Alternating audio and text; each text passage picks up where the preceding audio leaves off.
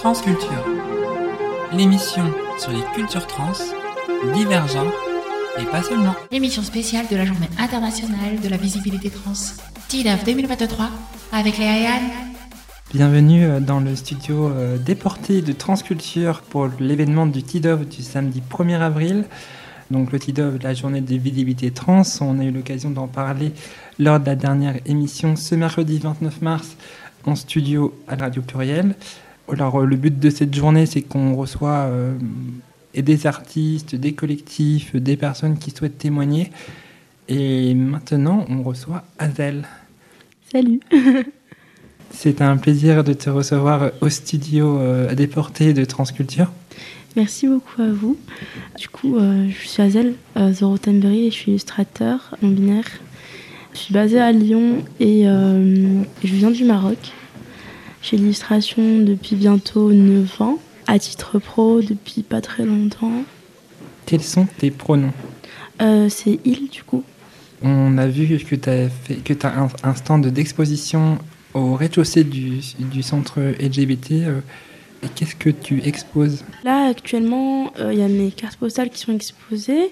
Il faut savoir que du coup, je fais de l'illustration numérique et euh, aquarelle. Il y a euh, du coup euh, des cartes postales euh, numériques et aquarelle en bas. Le thème principal euh, que j'aborde dans mon art euh, ces temps-ci et euh, que je compte continuer à aborder, c'est euh, le thème du rapport au corps.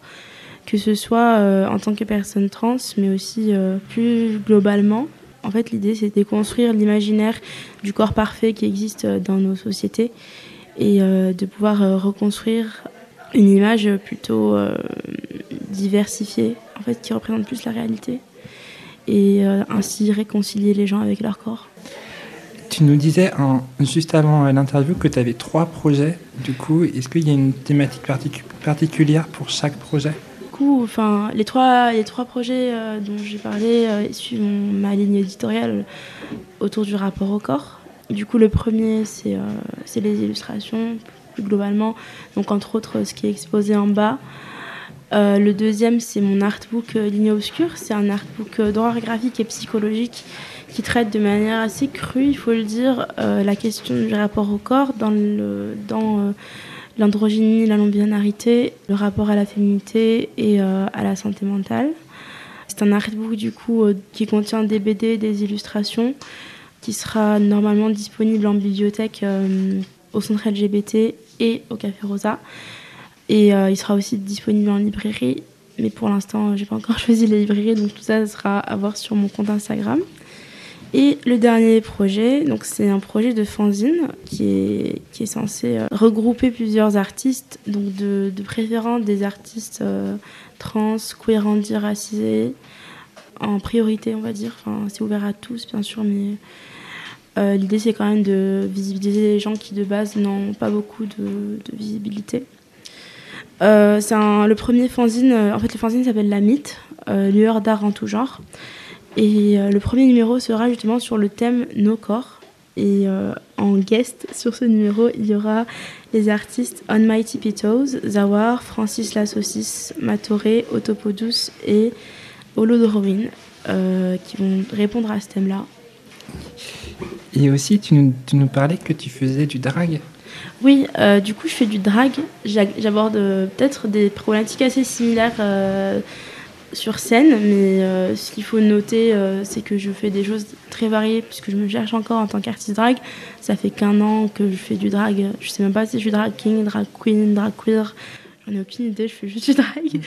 Et en fait, euh, les thèmes que j'aborde en, en général, c'est le rapport au corps, bien sûr, la- la- l'art, en fait, le, la- le rapport à la santé mentale. Et euh, tantôt, en fait, je, je fais un peu des choses drôles, et tantôt, je fais des choses assez tristes, des fois même trigger. Du coup, c'est un, peu le- c'est un peu ce que je fais en drag. Du coup, c'est The Big Barry, mon pseudo drag. D'accord. Et euh, tu fais partie d'un collectif ou alors tu. Comme il peut y avoir des, des collectifs euh, drag comme les Kings Sauvages ou euh, les Maxi Queer, ou, ou tu fais ça de manière tout à, tout à fait indépendante Bah, pour l'instant, je suis seule. Ok. Euh, je fais des perfs euh, en, en- en collab des fois, mais euh, disons, j'ai commencé avec Patricia Chaude-Pisse dans ces Mhm. événements Euh, mais, euh, mais après, euh, je fais un peu mon bonhomme de chemin comme je peux, là où je trouve. Et comment t'es venue l'idée de, de, de dessiner, de, d'avoir tout ce co- enfin, tous ces projets artistiques? Euh, bah, en fait, le dessin, depuis que je suis enfant, c'est ma forme d'expression parce que j'ai du mal à, à, communiquer en fait verbalement certaines choses, euh, notamment au niveau euh, des émotions. C'est quelque chose qui m'a pris beaucoup de temps en fait à apprendre à faire, mais par le dessin, j'arrive à le faire plus facilement. Et, euh, et en fait, j'utilise euh, le dessin comme une sorte de forme de, care envers ma personne et envers les personnes qui vont recevoir mon âme, mon art, mon âme aussi. C'est un lapsus intéressant. Du coup, j'ai oublié ce que je disais. Euh, je disais que l'art, en fait, c'était pour moi une façon de communi- communiquer mes, émotions et que c'était une façon de dire des choses que je ne savais pas forcément dire avec des mots et que l'idée c'était de de se faire du care en fait par mon art euh, envers moi-même envers les personnes qui reçoivent mon âme mon art je l'ai fait deux fois. J'ai même pas fait exprès. Je l'ai même pas fait exprès. Et euh, l'idée c'est de faire du care et de c'est une forme de soin aussi. Donc c'est un peu euh, comme ça que je vis. Et euh, j'ai décidé de professionnaliser ça euh, cette année puisque j'étais en blocage artistique pendant trois ans. Et cette année, ça allait mieux. Du coup, je me suis dit, bon, tant que ça va, on va en profiter. D'ac- D'accord, en tout cas c'est super intéressant ton témoignage. Merci. Et où est-ce qu'on peut te retrouver euh, pour te découvrir, pour les gens qui nous écoutent et qui... Où est-ce qu'on peut te retrouver sur les réseaux sociaux par exemple? Euh, c'est euh, sur Instagram, du coup. On a Anne qui montre en coulisses la voix off. Alors, du coup, euh, je vais faire tous les Insta. Euh, pour mon Instagram personnel, c'est the-8 Rottenberry Art. Pour le drag, c'est the-8 big.barry. Pour les artistes que j'ai cités pour le fanzine, on a on-8 my-8 tippy toes attaché. Ensuite, on a Zawar, Z-A-O-U-A-R 8. Ensuite, on a Franc, 6, 6 le chiffre. Lasso, 6, 6 le chiffre. Matoré avec 3 E. Autopodus euh, et holo.drawin. Voilà, voilà. D'accord, ben, on, on- on va reprendre toutes les informations et les mettre sur l'Instagram de Transculture et sur notre Discord. Ah, bah, merci beaucoup à vous. Bah, merci à toi d'être venu vers nous. Ouais, merci à toi. Merci beaucoup.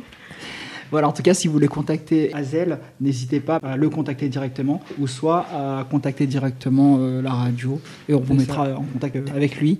Sachant qu'au centre LGBT, là, vous, vous pouvez, vous pouvez retrouver ben, nos, nos QR codes, des comptes Instagram. Voilà, en tout cas, on espère que Donc, la euh, découverte de cet artiste, si vous ne le connaissiez pas, va vous transporter et, et vous parlera. Et promis, il ne vous capturera pas votre âme. Mais je pourrais dessiner vos fesses si vous voulez. Voilà, c'est ma spécialité. Festival. On arrive sur la bonne saison. Ok. Est-ce qu'il y a d'autres choses à rajouter peut-être? Ben, en tout cas, c'était un, un plaisir de te recevoir et en espérant aussi que, ben, que ton exposition ici euh, fonctionne. Bah merci, c'est gentil. Merci beaucoup. Bah Merci. aussi. Merci beaucoup Azel. Au revoir, à bientôt. Merci.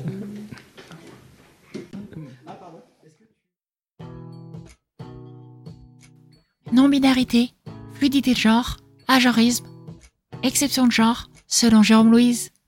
Donc, on reçoit Jérôme Lou- Louise. Du coup, ben, bienvenue. Merci. Du coup, c'est un plaisir aussi de te recevoir. Euh, quels sont tes pronoms? Euh, masculin ou féminin, peu importe. Alterné ou simultané, ça me dérange pas, peu importe. Tu nous disais qu'il y avait un sujet dont tu souhaitais parler. Euh, la non-binarité, ou plus exactement la non-représentativité de la, non-binarité. Euh, depuis quelques années, euh, il y a une espèce de, médiatisation autour de la transidentité. Enfin, les films, les livres et tout ça. Ça a explosé. Alors, pas forcément dans le bon sens du terme, avec des bonnes représentations. Mais on n'a pas ce genre de choses avec les personnes gender fluides ou non-binaires. Et donc, c'est assez dur de trouver des, des personnes avec qui communiquer, d'autant que moi, je ne suis pas du tout sur les réseaux sociaux, pas du Ouais. tout. Euh, J'ai 32 ans, mais je déteste les réseaux sociaux parce que bah, pour moi, c'est un peu un petit avant-goût de l'enfer et euh, de la haine. Et du coup, je déteste ça. Et du coup, c'est très dur de trouver des personnes avec qui euh, parler pour justement euh, parler de ça. D'accord, ok. Est-ce que depuis que tu es arrivé euh, euh, à l'événement, tu avais des choses qui te parlaient, euh, qui pour toi semblaient... Pas vraiment. Non, pas vraiment. Pas, non. En fait, j'ai un peu du mal à me reconnaître dans toutes les différentes représentations faites par les artistes. Je ne me reconnais pas forcément, à part peut-être un artiste. D'ailleurs, j'ai passé commande pour plusieurs, plusieurs œuvres, mais sinon, euh, non, pas spécialement. Moi, j'ai tendance à avoir une expression de genre très masculine ou très féminine mais pas simultanée. Et du coup, il y a beaucoup d'artistes qui ont les, les deux expressions de genre en même temps. Et du coup, moi, ça me fait bizarre parce que je me reconnais pas là-dedans. Ouais. Du coup, tu es, plus sur un côté euh, gender fluide? Ouais. clairement, ouais. Ouais, ouais. Mais du coup, je sais pas si euh, je suis gender fluide ou à genre. Ou, euh, ou les deux en même temps. Donc, je sais pas du tout. En tout cas, c'est intéressant que tu viennes en, en- en parler. Je trouve que... Bah ouais, parce que alors j'ai vu mon endocrinologue il y a quelques jours et euh, bah, il est euh, très euh, obsédé. euh, bah, il est gentil, il fait pas de remarques et tout ça. Bon, il a pas très bonne presse dans la communauté transgenre, mais il est très dans la binarité et je n'ai pas osé lui dire que j'étais non binaire et que et que je trouvais que j'étais trop masculin avec la testostérone. Et du coup, j'ai pas du tout osé lui dire. Et du coup, on n'a pas changé le traitement, on n'a rien changé. Et euh, lui m'a juste parlé d'opération des seins, sauf que ben, moi j'aime mes seins, enfin je vais les faire opérer, mais pour qu'ils soient un, peu mélangés, euh, que ça fasse un mélange seins et pectoraux, mais lui il voulait parler de mastectomie. Ouais. Et euh, enfin, pareil, il m'a parlé de, de morphotype masculin, alors moi je, m'en fous en fait. Ouais. Donc, euh, il est très dans la binarité, il est très phallique aussi, par exemple. Ah Il a une représentation euh, du comment ça s'appelle de l'obélix de la de la Concorde.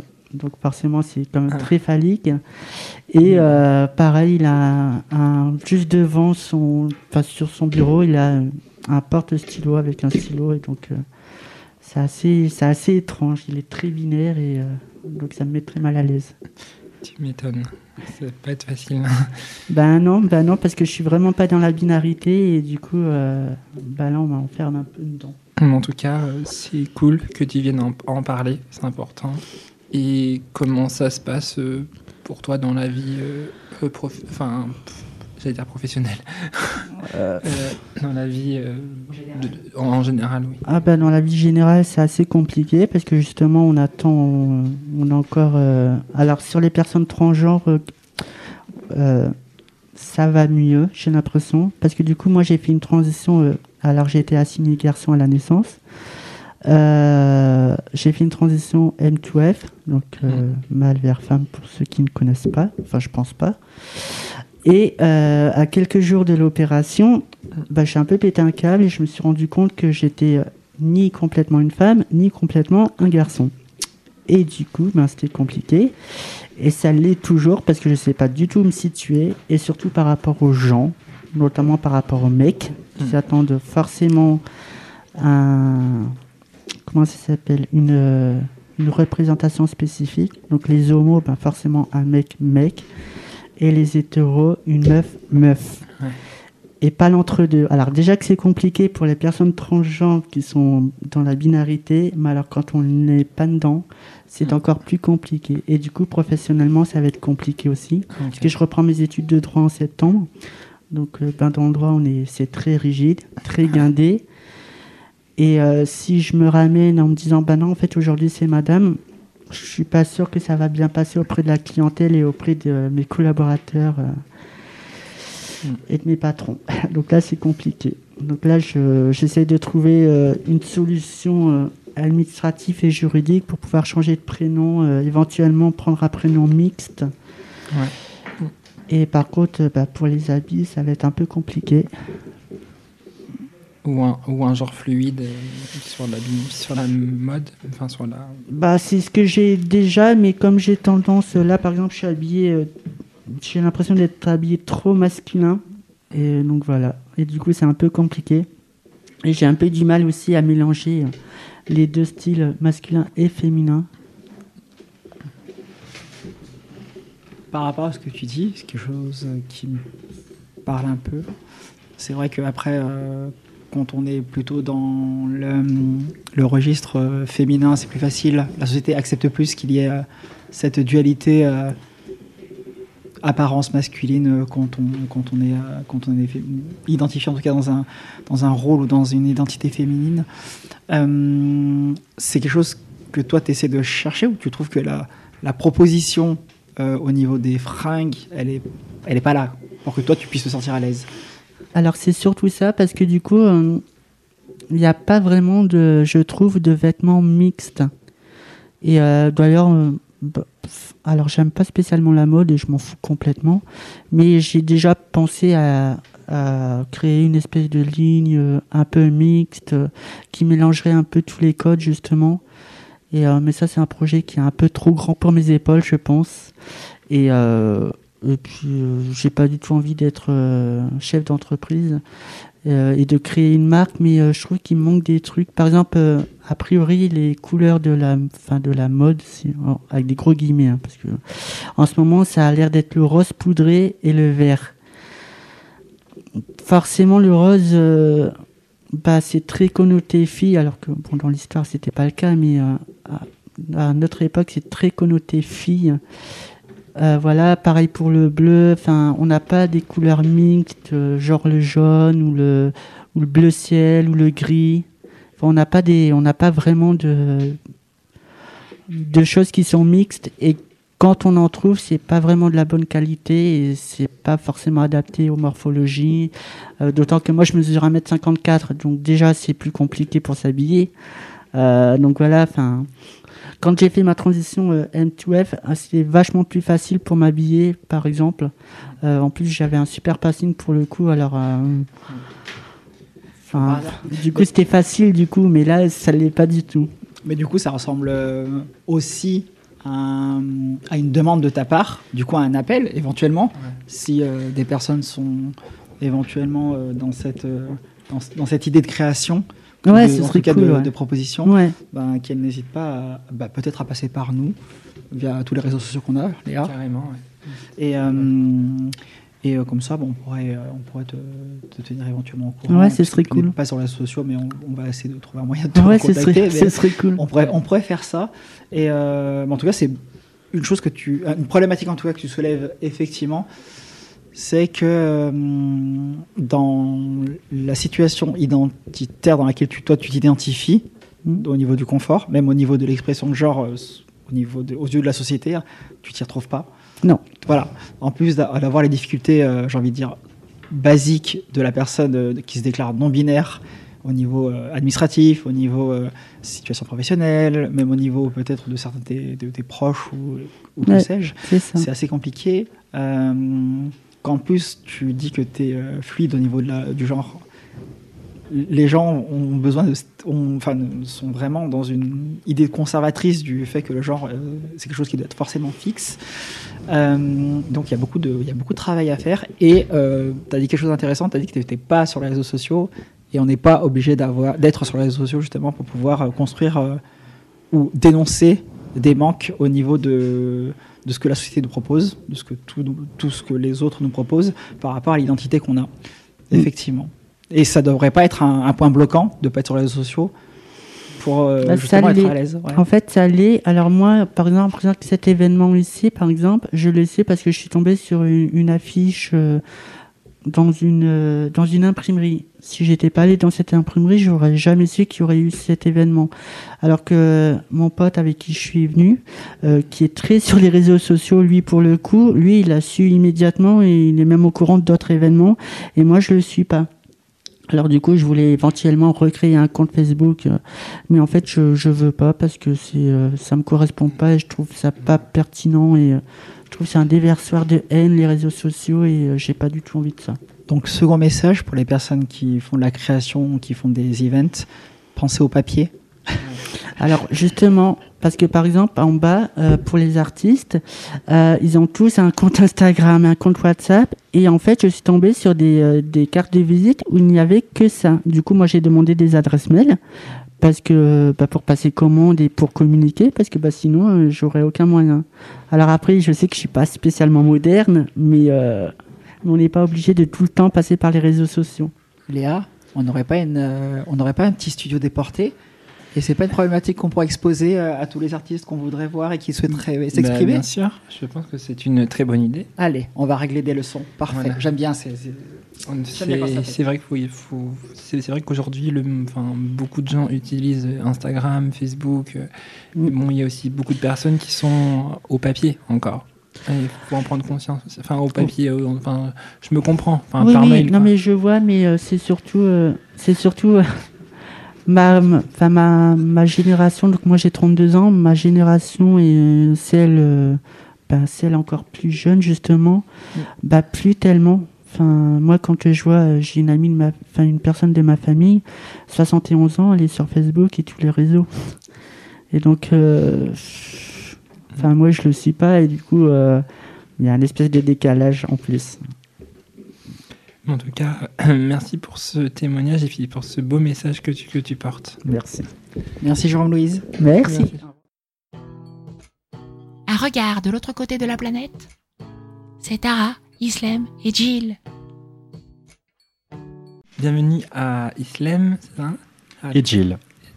Comment Jill. Jill. Et euh, bienvenue Tara dans le studio déporté. Yarana et bienvenue à nos amis euh, qui viennent de loin. Yorana. Hello. Comment allez-vous euh Bah, super bien. Très content d'être à Lyon. Une belle découverte. J'apprends à connaître le centre LGBT de Lyon que je n'avais jamais eu l'occasion de, de faire un petit tour. Donc, merci pour votre accueil. Et moi, ça va toujours bien, en vrai. je me porte tout plutôt bien et je suis très contente d'être là aujourd'hui pour soutenir mes amis et ma grande copine Tara. Mais t'as pas la nette sensation qu'on est dans un interview, on a gagné un, je sais pas, un prix à l'Eurovision ou quelque chose du J'ai l'impression d'être une grande star, Maria Ah bah Carey, ou je sais pas. Vous êtes des stars, j'avoue. Ben, en tout cas, bienvenue. Ça fait plaisir de vous recevoir aussi. Euh, vous nous disiez en off que vous souhaiteriez parler d'un sujet particulier. Quel est-il? Oui, absolument, si je peux prendre la parole. Donc, euh, Tara et moi-même, et ainsi que la charmante demoiselle qui est juste à côté de moi, que j'ai oublié le prénom, je suis désolé. Islam. Islam. Islam. Donc, du coup, on vient quasiment euh, tous les trois de la Polynésie française. Donc, euh, on est un peu là devant vous, euh, peut-être pas pour présenter, mais pour vous expliquer quelques petits points assez essentiels un peu de la transidentité vue en Polynésie française et un peu aussi dans tout le Pacifique. Et moi, je vais juste préciser quelque chose. Je ne viens pas de Tahiti. Je suis lyonnaise d'origine tunisienne. Mais, euh, comment dire, mon chéri est tahitien. Et à Tahiti, on accueille tout le monde les bras ouverts. Donc, euh, je me sens presque tahitienne. Alors du coup, euh, je vais commencer à poser des questions euh, avec Gilles, mais ensuite je vais euh, enchaîner avec toi, Islam. Du coup, Gilles, donc comment comment tu tu, tu, tu, tu te perçois? Plus homme, plus femme? Alors j'av- j'avoue que pour ma part, ça a été un long cheminement. C'est-à-dire que euh, du temps où j'étais encore adolescent ou même enfant, et quand j'avais grandi en Polynésie et au Japon, euh, j'étais persuadé d'être euh, ce qu'on pourrait dire une personne qui n'avait pas vraiment conscient pleinement de sa sexualité. Donc je savais que j'aimais les garçons, mais au fond de moi, je savais que j'avais autre chose qui était beaucoup plus lumineux. Et au fur et à mesure euh, bah, de mon adolescence, et un peu la découverte et surtout de mon arrivée en Europe, je me, suis, je me perçois officiellement comme un garçon. Donc mes pronoms sont il, lui, et euh, je me sens totalement en accord avec cela. Donc euh, ce cheminement s'est fait vraiment avec beaucoup, comment je pourrais détailler ça, beaucoup de curiosité et surtout avec beaucoup d'amour. Donc j'ai vraiment une chance absolue d'avoir euh, les meilleurs parents. De, je, pense, euh, c'est avec une très grande ouverture d'esprit, avec un papa qui est un peu, tu sais, euh, du genre catholique, mais, mais vraiment, vraiment, vraiment très, très ouvert sur plusieurs sujets. Et une, une maman qui, je pense que je pourrais la définir comme la reine des gays absolus. Donc c'est la maman polynésienne, j'aime tout le monde, tout le monde c'est mes enfants, je, je, je les prends comme ils le sentent, puis voilà, tu vois. Et d'ailleurs, euh, en parlant de ça, à Tahiti, tu, tu, je pense que tu as eu plus de chances que d'autres d'être accepté. Quelle, est la, vision que tu as de, la transidentité euh, en Polynésie? Je t'avoue très honnêtement que je n'ai pas senti... Euh, je savais pertinemment que j'étais différent par rapport aux autres garçons, mais ça s'est quasiment fait naturel. Je ne vais pas dire peut-être accepter à 100%. Donc, bien évidemment, il y a, y a, quelques aléas, donc d'autres personnes qui sont vraiment très étroites d'esprit, mais non. Mais euh, techniquement, j'ai euh, j'ai un peu, je pense que je suis un peu chanceux déjà de grandir dans une famille qui est vraiment bordée d'amour, si je peux dire. Donc, euh, c'est un peu le monde des bisounours. Hein. Mais je n'ai jamais perçu, je ne mettais pas de mots sur le genre. Je, mais grosso modo, je peux dire que oui, grossièrement, je peux dire que c'était très très bien accepté, en tout cas de ma part vis-à-vis de la Polynésie française, mais également dans mon entourage. Donc une chance, oui, mm. réellement. D'accord. Et euh, toi, euh, euh, Islam, quel, comment, enfin, pour toi, enfin, quelle était ton ouverture d'esprit directement ou indirectement? Alors moi, du coup, je suis une personne cisgenre, je suis née fille et je suis toujours une fille. Enfin, je pense. Mais du coup, euh, j'ai grandi dans une famille très musulmane. Mon papa est musulman pratiquant, ma maman est un peu moins pratiquante et très ouverte d'esprit. Elle m'a eu très très jeune, à l'âge de 18 ans tout juste. Et euh, depuis toute petite, elle m'emmène dans les gay pride, dans les bars gays, les drag shows. Euh, donc j'ai vraiment eu cette ouverture d'esprit euh, de par ma mère. Euh, maintenant, je me considère un peu comme une militante parce que du coup, je, je ne viens pas militer pour moi, mais je viens militer pour les droits des autres et pour l'égalité à tous de pouvoir être qui on veut être et qui on veut aimer, ce qu'on veut être plus tard. Donc voilà. Et pour revenir à la Polynésie française, moi, ce que j'ai, ce qui m'a tout de suite attiré là-bas, c'est l'acceptation. On accepte les gens. Alors, il y a des petites facettes, hein, mais dans la globalité, le troisième genre, comme on pourrait dire, il est vraiment euh, inclus dans la société. Euh, une serveuse qui serait transgenre, on va la considérer comme une madame, alors hmm. qu'ici en France, pendant un certain temps, une personne transgenre, c'était un travesti. elle était catégorisée de plusieurs noms et on la considérait pas comme une femme. Et donc euh, c'est pour ça que j'ai toujours euh, directement ouvert mon cœur à Tahiti parce que j'étais en accord avec cette philosophie-là. Et sinon, euh, bah, voilà, je suis une femme avec le pronom elle et souvent ça étonne les gens. On me demande souvent Ah, mais donc tu es lesbienne, tu es bi, tu es trans, tu es une drag queen? Non, je viens juste m'amuser avec vous pour faire passer des bonnes choses. Après, j'ai aussi un engagement politique.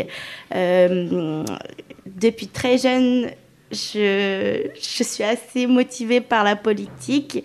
Et par exemple, en 2016, je suis allée manifester euh, à Paris lorsque François Hollande faisait sa campagne pour faire passer le mariage gay, alors que j'étais toute jeune, j'avais moins de 18 hmm. ans. Et donc, euh, vraiment, depuis toute jeune, je sais que j'ai cette ferveur-là. Voilà. Ok, c'est intéressant. Euh, du coup, euh, plus, globalement, comment est perçue la, trans, la transidentité ou la culture du genre euh, à Tahiti? Hmm. Enfin, ou en Polynésie française Oui, je pense que c'est pas, je, ne vais peut-être pas faire une globalité, mais en tout cas, on n'a jamais, on s'est jamais réellement posé mm. de questions. Oui, il y a, y a, eu déjà il faut il faut reculer un peu plus loin quand même, donc il faut retourner un peu à l'époque de, de, de l'après-colon, si je peux dire ça comme ça.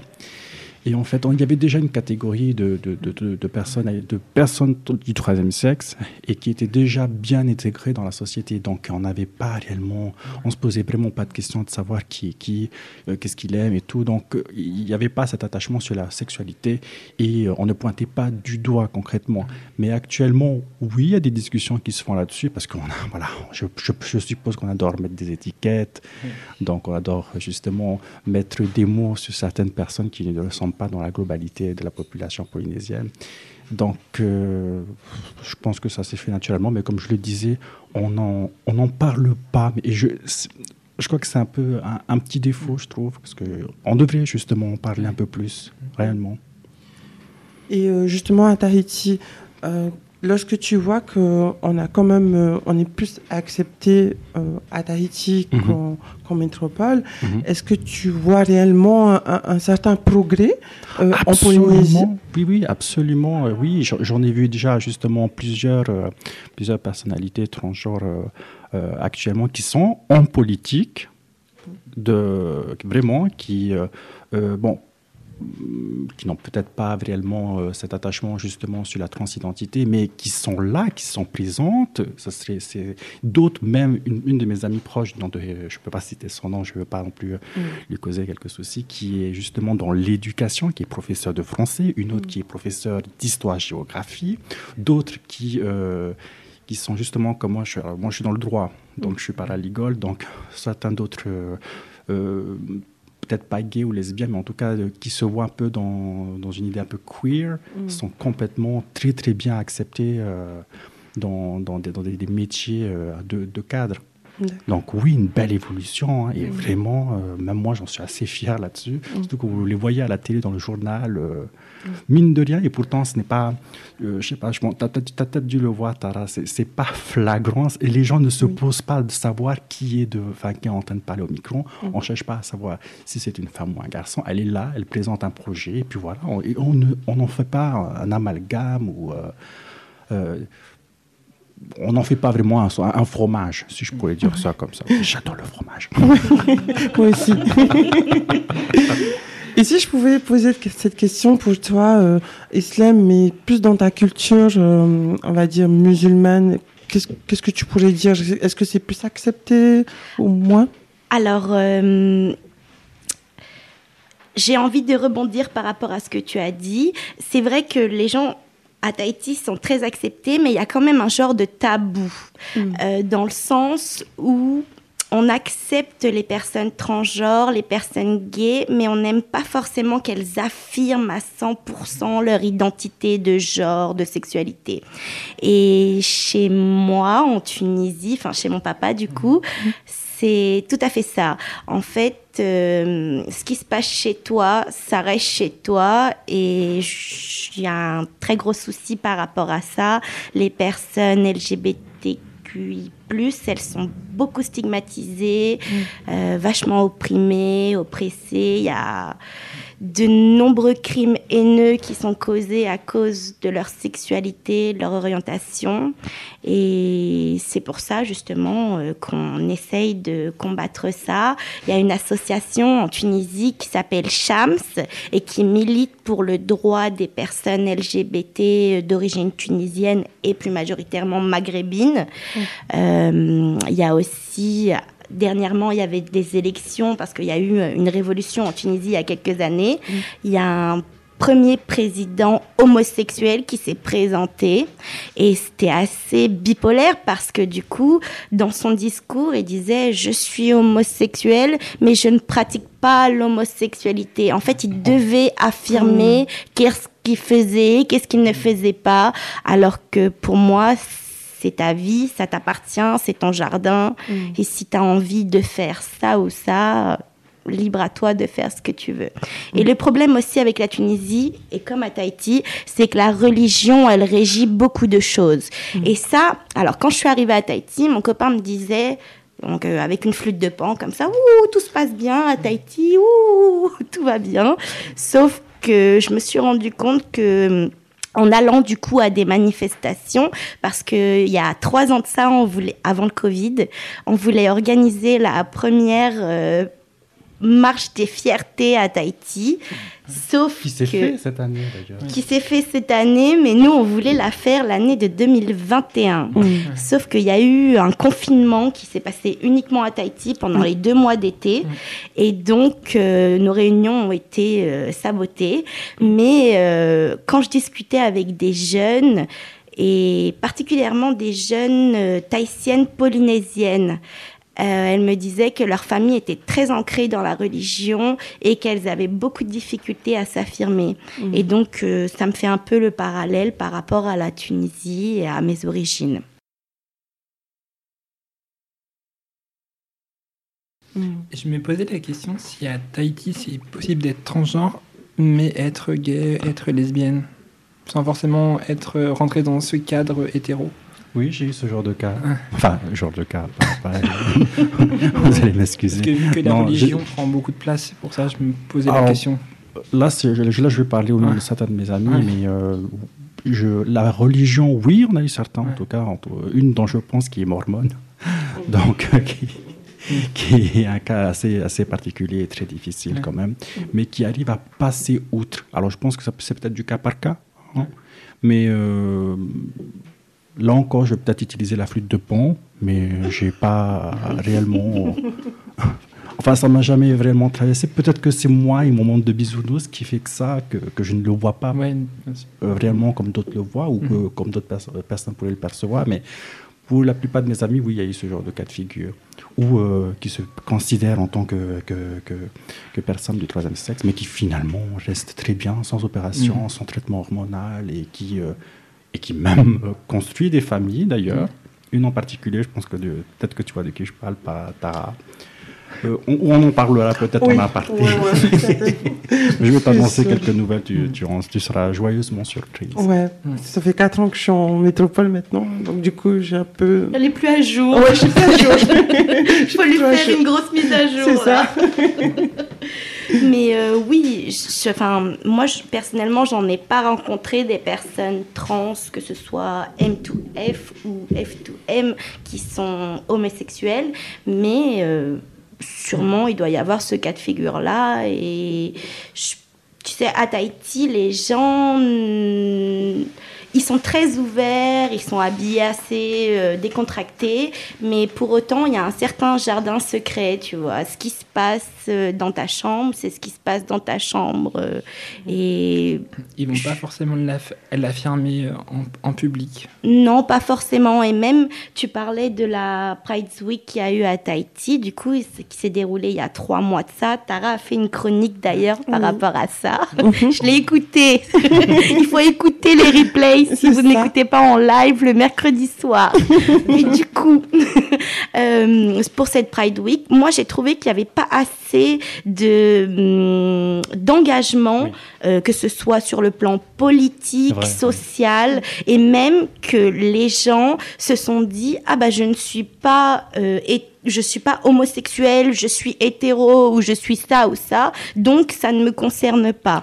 Or, c'est pas parce que tu n'es pas si que tu ne peux pas encourager les gens. Je pars du principe, par exemple, de, enfin, par exemple, les les, les, les gens qui, qui soutiennent, euh, par exemple, le- le- le- l'antiracisme, ce ne c'est pas forcément uniquement des gens racisés ou de telle ou telle origine. Donc, euh, je ne vois pas pourquoi, euh, pour ces sujets-là, il ne pourrait pas y avoir autant d'implications. Si je peux appuyer, il y a aussi beaucoup de laxisme. Mhm, oui, c'est vrai. Oui, dans une majorité de personnes. Oui, oui, on est là, on vous encourage, mais au final, il n'y a rien qui se fait. C'est vraiment vrai. Et c'est c'est dommage parce que hum, à Tahiti, euh, la communauté trans et LGBT, elle est très très présente, elle est inclue dans la société. Euh, comme tu disais, il y a des gens à la mairie qui sont trans et qui travaillent. Enfin, c'est c'est littéralement euh, dans leur culture et même à l'époque, du coup, l'époque précoloniale, Oui, les. Mahou, donc ce sont des personnes euh, qui sont assez féminisées, mais qui sont euh, des hommes en général. Euh, C'était eux qui étaient un peu comme des favoris de la reine et c'est eux qui inculqué la danse aux gens et ils ont perpétué une genre de culture et c'est un peu grâce à elles, eux, que euh, la danse a perpétué malgré l'oppression coloniale. Et petite parenthèse, peut-être euh, ça, ça risque de choquer certains auditeurs, mais la plupart d'entre elles s'occupaient également de l'éducation sexuelle de certains hommes et de leur première fois.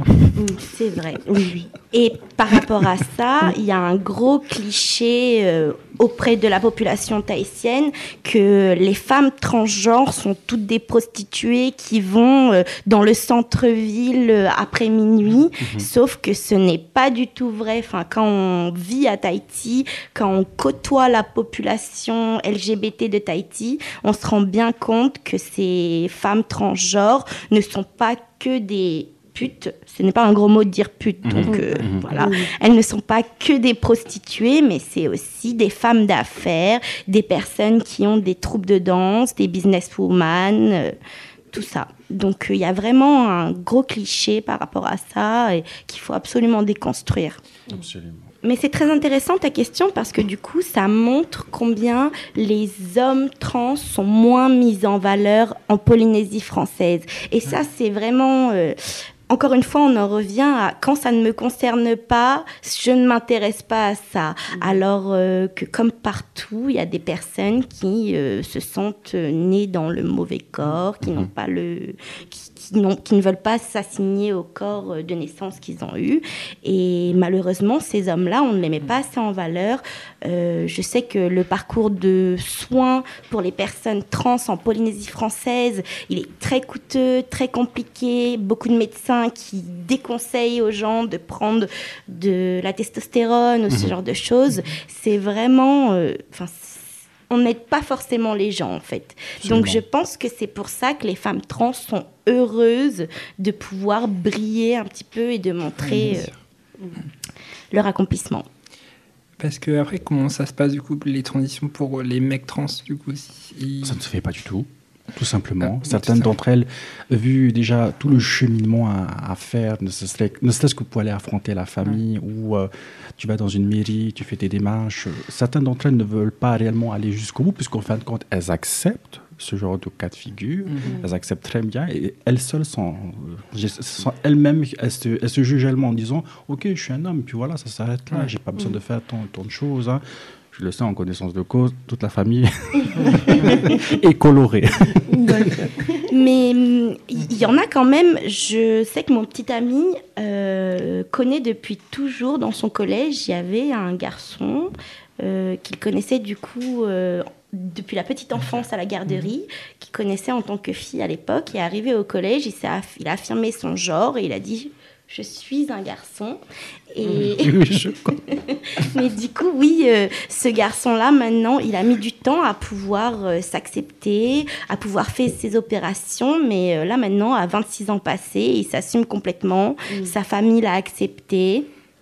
Et euh, tout va bien maintenant pour lui, mais c'était très très compliqué. Oui. On le mégenrait beaucoup à l'école. Les profs n'acceptaient pas de lui dire il. On lui disait souvent elle. Enfin, mon copain Mhm. m'expliquait ça. Mhm. Parce que du coup, moi, je m'intéresse beaucoup à ce sujet-là. Et je demande toujours à mon copain, alors, comment ça s'est passé, tout ça. Il me disait, non. Les, les profs lui disaient, euh, bon, bah, toi, viens, tu es une fille, tu, machin. Et le pauvre, c'était très, très compliqué. Et uniquement, il y a, à partir de trois ou quatre années, il s'est affirmé en tant qu'homme euh, masculin. D'accord, ok. On, on apprend beaucoup de choses hein, sur les ondes de, de transculture. Ah bah Surtout en Polynésie. Oh oui. Ah oui. Parce que Et c'est- dans tout le. Pacifique en général, Oui. j'ai envie de dire, parce ça. que on parle de Tahiti, Les mais euh, Fidji, Samoa, à Hawaï aussi, c'est un peu calqué sur le même modèle. Euh, les Mahurere, comme on les appelle, elles sont-. Voilà, Fafine. En Nouvelle-Calédonie, c'est vraiment le même principe et c'est un peu euh, la même histoire à chaque fois. La religion. euh, Et par rapport à la religion, je voulais dire aussi, parce que j'ai un peu mal parlé. Mais je veux faire ma rédemption parce que ce qui m'a beaucoup étonnée quand je suis partie à Tahiti, c'est que les personnes trans ont la foi. Et pas que les personnes trans, même les personnes LGBT. Or, moi, j'ai toujours côtoyé des personnes LGBT en France métropolitaine et même en Tunisie qui ne voulaient pas s'associer à leur religion parce qu'on les rejette, parce qu'on ne les accepte pas. Or, à Tahiti, euh, les enfants de cœur, il y a des personnes oui. trans et c'est elles qui chantent le mieux. Et Euh, battre la musique directement. C'est elles qui font de la musique euh, et vraiment, elles ont des groupes de lecture et les personnes trans sont incluses dans la religion et même des fois, elles sont mieux acceptées dans la religion que dans leur famille. Absolument. Mmh, oui. Donc euh, ça, ça m'a beaucoup étonnée parce que dans ma culture à moi, on m'a toujours dit, euh, si tu es musulmane, tu ne pourras jamais être une personne trans. Or, euh, à Tahiti, j'ai bien vu que tu peux être chrétienne, mormone ou quoi, et être croyante et te faire accepter par euh, le pasteur, le prêtre. Absolument, oui, Oui. totalement. Donc euh, ça m'a kudo pour euh, Tahiti. J'avais une question. Est-ce qu'il y a des lieux communautaires euh, à Tahiti, des centres LGBT, des bars, des... Je vais en citer une, Tara. Je pense que euh, bon, c'était le, comment dire, le, l'établissement le plus Mm. connu, mais bon, malheureusement, la, la patronne a dû fermer. C'était une ancienne boîte de nuit. Donc, euh, tous ceux qui vont peut-être le reconnaître, ça s'appelait le Piano Bar. Donc, c'était le, le, l'emplacement de prédilection de toute nouvelle fille qui voulait y aller pour découvrir et, et s'émanciper entre guillemets. Ouais. Donc, euh, mais actuellement, il y en a un, un centre Le qui a Malabar. Il y a le Malabar, sans mauvais jeu de mots. Mais du coup, il y a le Malabar qui est maintenant euh, tenu par une personne LGBT qui est très influente euh, dans la société tahitienne. Il s'appelle Steve Liu. Coucou, On peut Steve. lui rendre hommage parce que c'est vraiment euh, une Oui. figure. Il fait de la couture, il s'occupe des tenues des Miss Tahiti des fois. Et le Mr. Tahiti, qui, qui est, le, qui est lui-même le président. du comité Mister Tahiti. Vraiment, il est très influent dans la communauté euh, LGBT tahitienne. Et il a créé un super bar où, euh, bah, pendant la Pride Week, il y a eu le premier show de drag queen en Polynésie française avec Lizzie Commandement, la très belle Lizzie Commandement qui venait de Nouvelle-Calédonie. Mais euh, sinon, il y a aussi, il me semble, à Fareouté, un genre de euh, la maison des jeunes, je sais pas, je sais pas exactement le nom. Je suis désolée. Fareouté, c'est la zone industrielle un peu, et là-bas, il y a une genre de structure où on accueille pas on accueille, mais on reçoit des jeunes pour euh, des rendez-vous psychologiques, tout ça. Et C'est tenu par un, justement par un prêtre. Je Ok, et dit. bah, je sais qu'à cet endroit, ils reçoivent des fois les jeunes Mhm. de la communauté. LGBT qui se sentent un peu perdus, qui ont besoin de discuter. Ils ont sur place des psychologues, Absolument, des médecins, ils donnent des préservatifs, hein, tout comme le centre LGBT, mais ça ne s'appelle pas euh, centre LGBT Il y a malheureusement. aussi euh, l'association Cousin-Cousine. Oui, la- Exactement. La vieille. Faite par Karel, qui est le Karel qui est le président. Le Chani, oui. Ouais, et c'est un très grand, euh, très grand militant des droits LGBT et il fait tout. C'est lui qui a organisé la Pride Week. Et vraiment, euh, sans cette association, je ne sais pas ce que la communauté LGBT ferait à Tahiti. oui. Je suis en train de penser, mais on- je pense qu'on va, récupérer aussi tous les réseaux sociaux des, Oui. des, des Mm. lieux euh, queer et LGBT de Tahiti, Mhm. enfin de Polynésie française. Grave.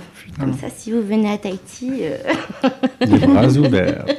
vous viendrez danser au Malabar avec nous. Vous êtes tous cordialement invités. oui. Payez juste 1500 euros le billet. Après, on...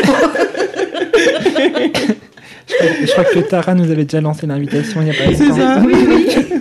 Il faut économiser pendant 5 ans pour C'est ça. partir à Tahiti.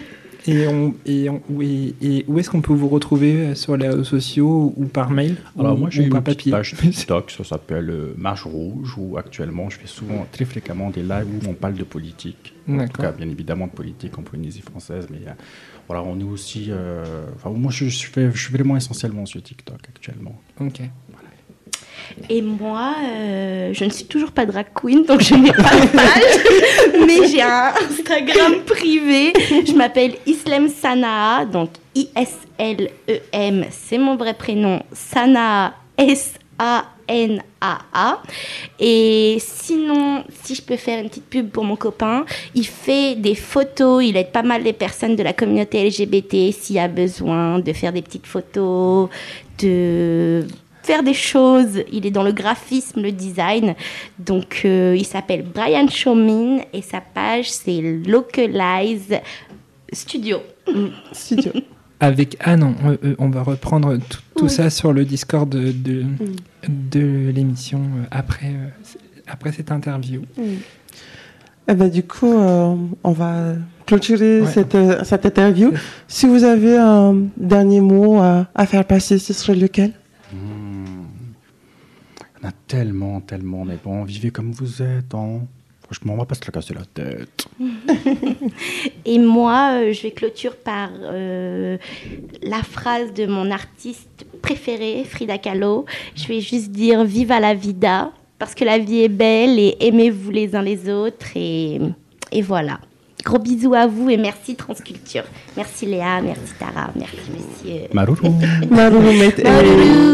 Et à très très vite. Proud Melo, la résilience par l'art, selon Melo. Euh, Là, on a le plaisir de recevoir Mélo.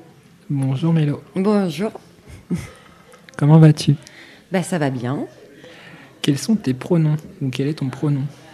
Bah, euh, je m'appelle à la base Mélodie, mais tout le monde me connaît sous le pronom Mélo. Voilà. Et, ou sinon sous Poid Mélo, qui est le nom de l'assaut qui est encore pas créé. D'accord. Voilà. Alors, tu, tu es ici pour exposer ton art. Euh, quel art tu, tu représentes dans cette, durant cet événement? Keltidov Bah, disons que c'est un art qui est un petit peu mélangé. Euh, parce que à la fois il y a de la photo, du graphisme, euh, du dessin, que j'ai aussi euh, dérivé en, sur des supports comme des badges, des, des t-shirts, des tote bags, des choses comme ça. Et, et après, il n'y a pas une ligne directrice en fait. Voilà. Il y a un côté politique, après, politique en tout genre, j'ai envie de dire, et pas juste, juste un, quoi. D'où vient euh, ta, fibre artistique? Alors avant, j'étais dans la danse, dans le spectacle vivant. Et puis, un événement est arrivé où j'ai été alitée. Et du coup, je me suis retrouvée avec des feuilles et des crayons et j'ai commencé à dessiner, à peindre. euh, Et après, à, à travailler sur un logiciel, enfin sur le logiciel euh, Photoshop. Enfin, je me suis auto, enfin j'ai auto appris en étant dans mon lit, voilà. Et, euh, et voilà. Et maintenant, j'en suis sortie, donc c'est cool. Je pense que ton message, déjà, rien que là, ça peut donner, euh, peut-être euh, pour les personnes qui nous écoutent, qui ont pu vivre à, à peu près le même parcours que toi, euh, bah, peut-être l'envie aussi de créer, l'envie d'avoir cette fibre aussi, tu vois.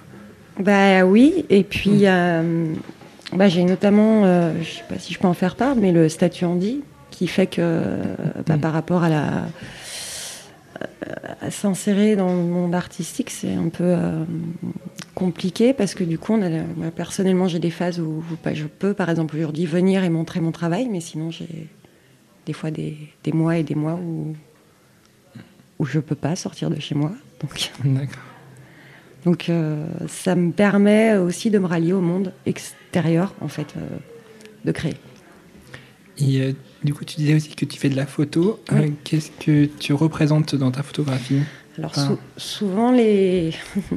C'est- Alors, ça dépend. Après, je, je pense que je traite un petit peu mes, mes problématiques personnelles. Donc, donc euh, euh, beaucoup de photos avec euh, de l'alimentation, beaucoup de photos euh, de, sur la transidentité aussi. Et puis sur le, sur le handicap, euh, quel qu'il soit, parce que voilà, je j'ai pas envie de rentrer dans les détails, mais euh,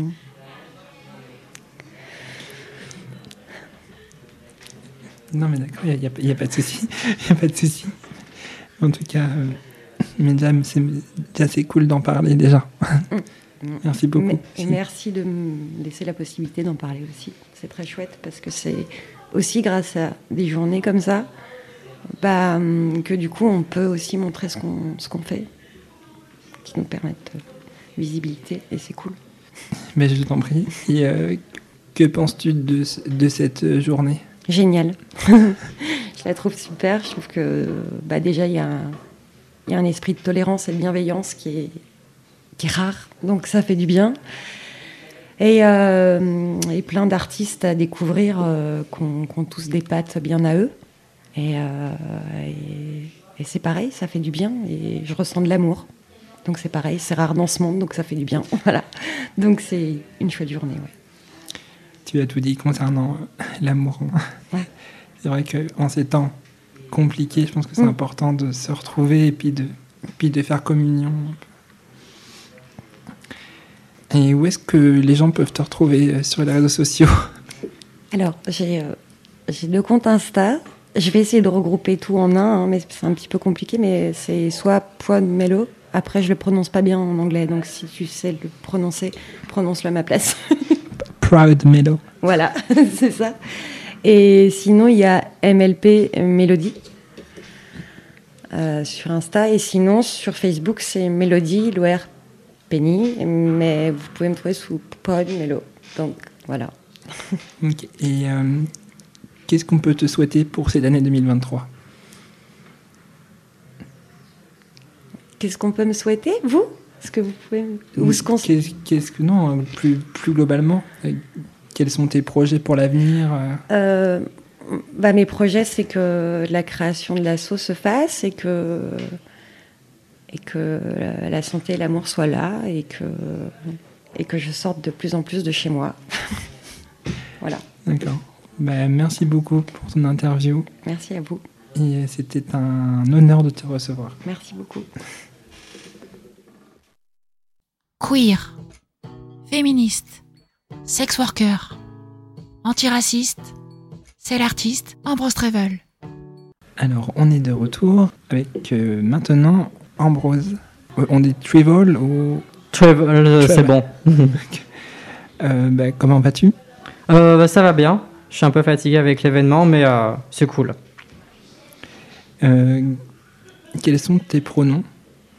Moi, je préfère Yel, mais il, ça me va. Ok. Donc, Du coup, tu, tu es présent sur l'événement. Qu'est-ce que tu exposes?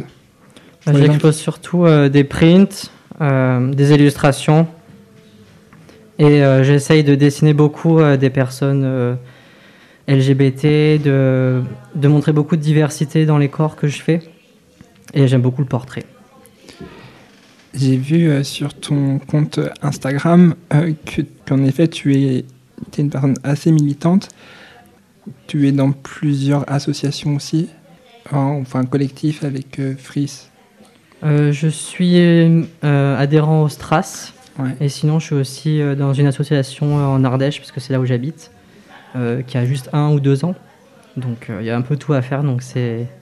J'aime bien, j'aime bien être là-bas, c'est cool. Euh, D'où vient cette fibre artistique pour le dessin et pour l'art plus généralement? Bah, J'ai toujours été euh, très visuel dans ma façon de penser, dans ma façon d'imaginer euh, les choses, et j'aime beaucoup, euh, beaucoup la couleur. Avant, j'avais les cheveux euh, arc-en-ciel, bon, maintenant, euh, j'ai arrêté ça. j'ai eu la flemme au bout d'un moment, mais j'ai toujours été très attiré par une espèce d'explosion de couleurs. Et le dessin tout court, alors c'est venu du manga, donc c'est très, euh, très cliché, mais euh, euh, je voulais trop raconter des histoires, et puis petit à petit, ça s'est transformé plutôt en illustration. Et j'utilise beaucoup des motifs, des patterns.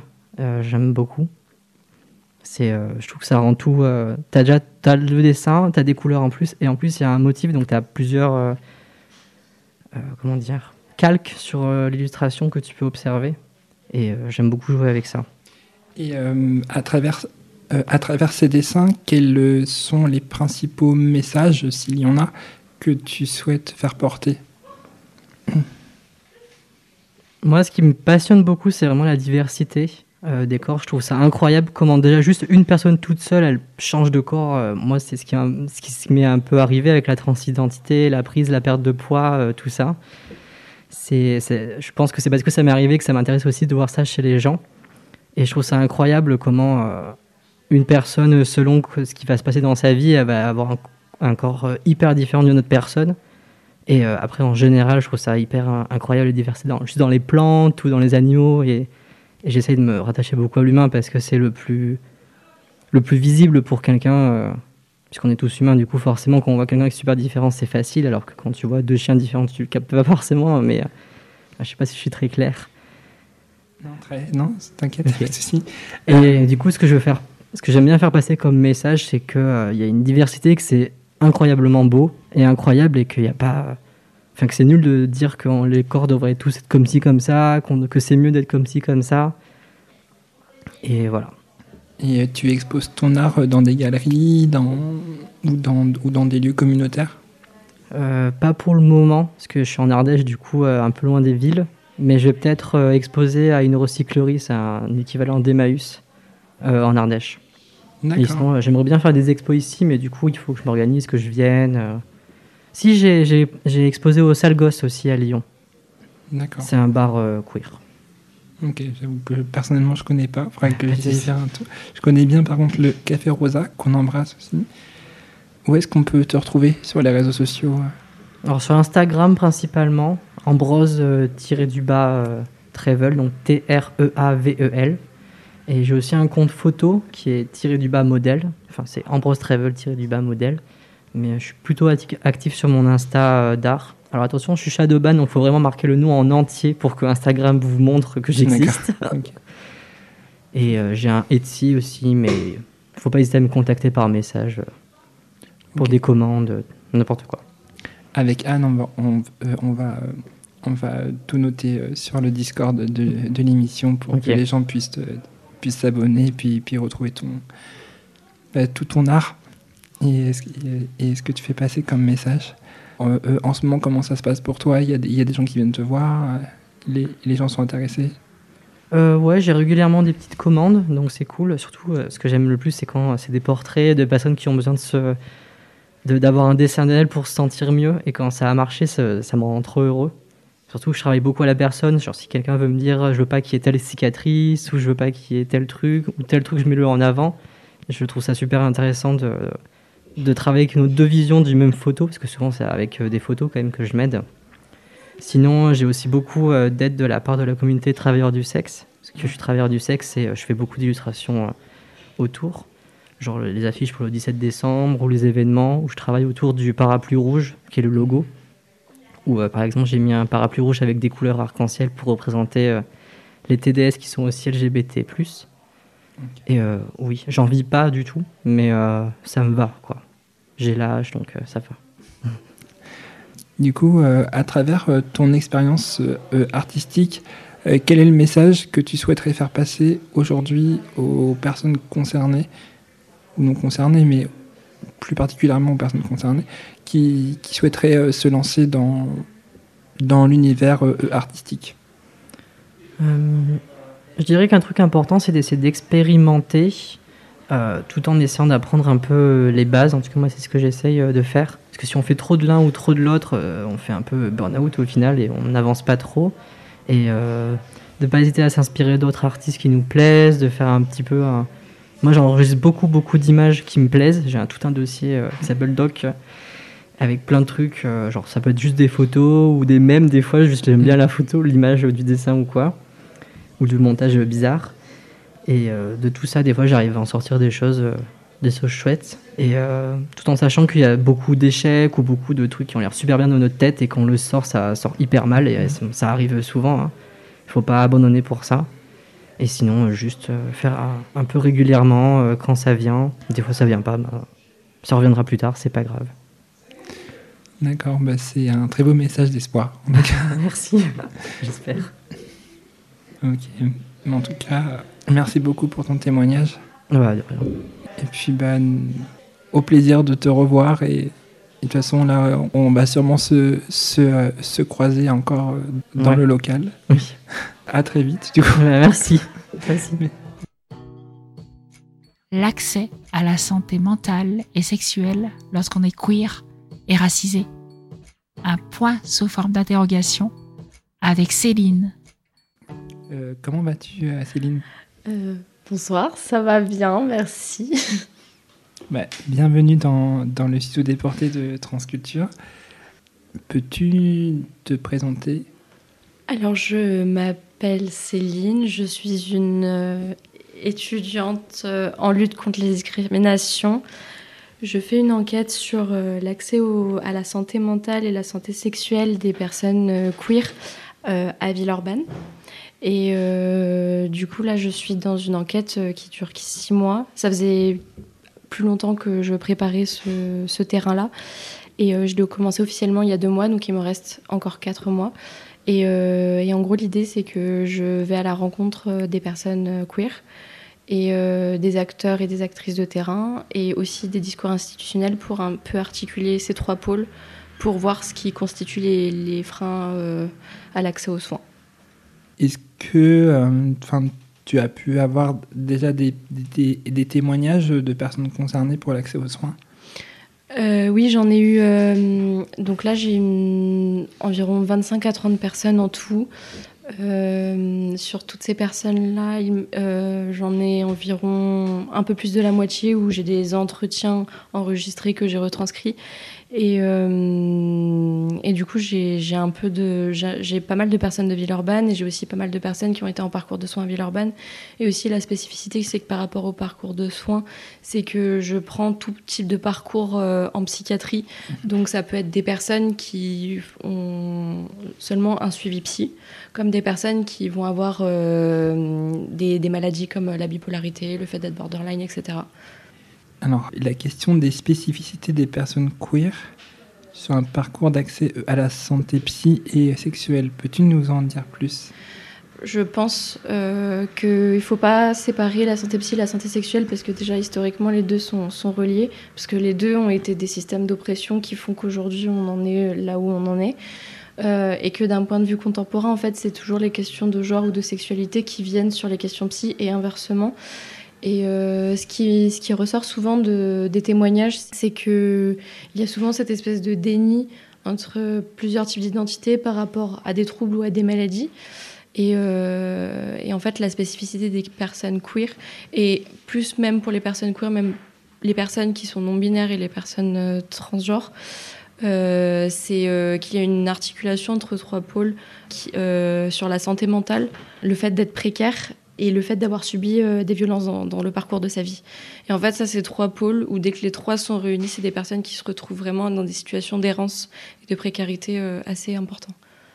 Et tu fais partie d'un d'une- d'un d'un- d'un collectif ou, ou- ou une association?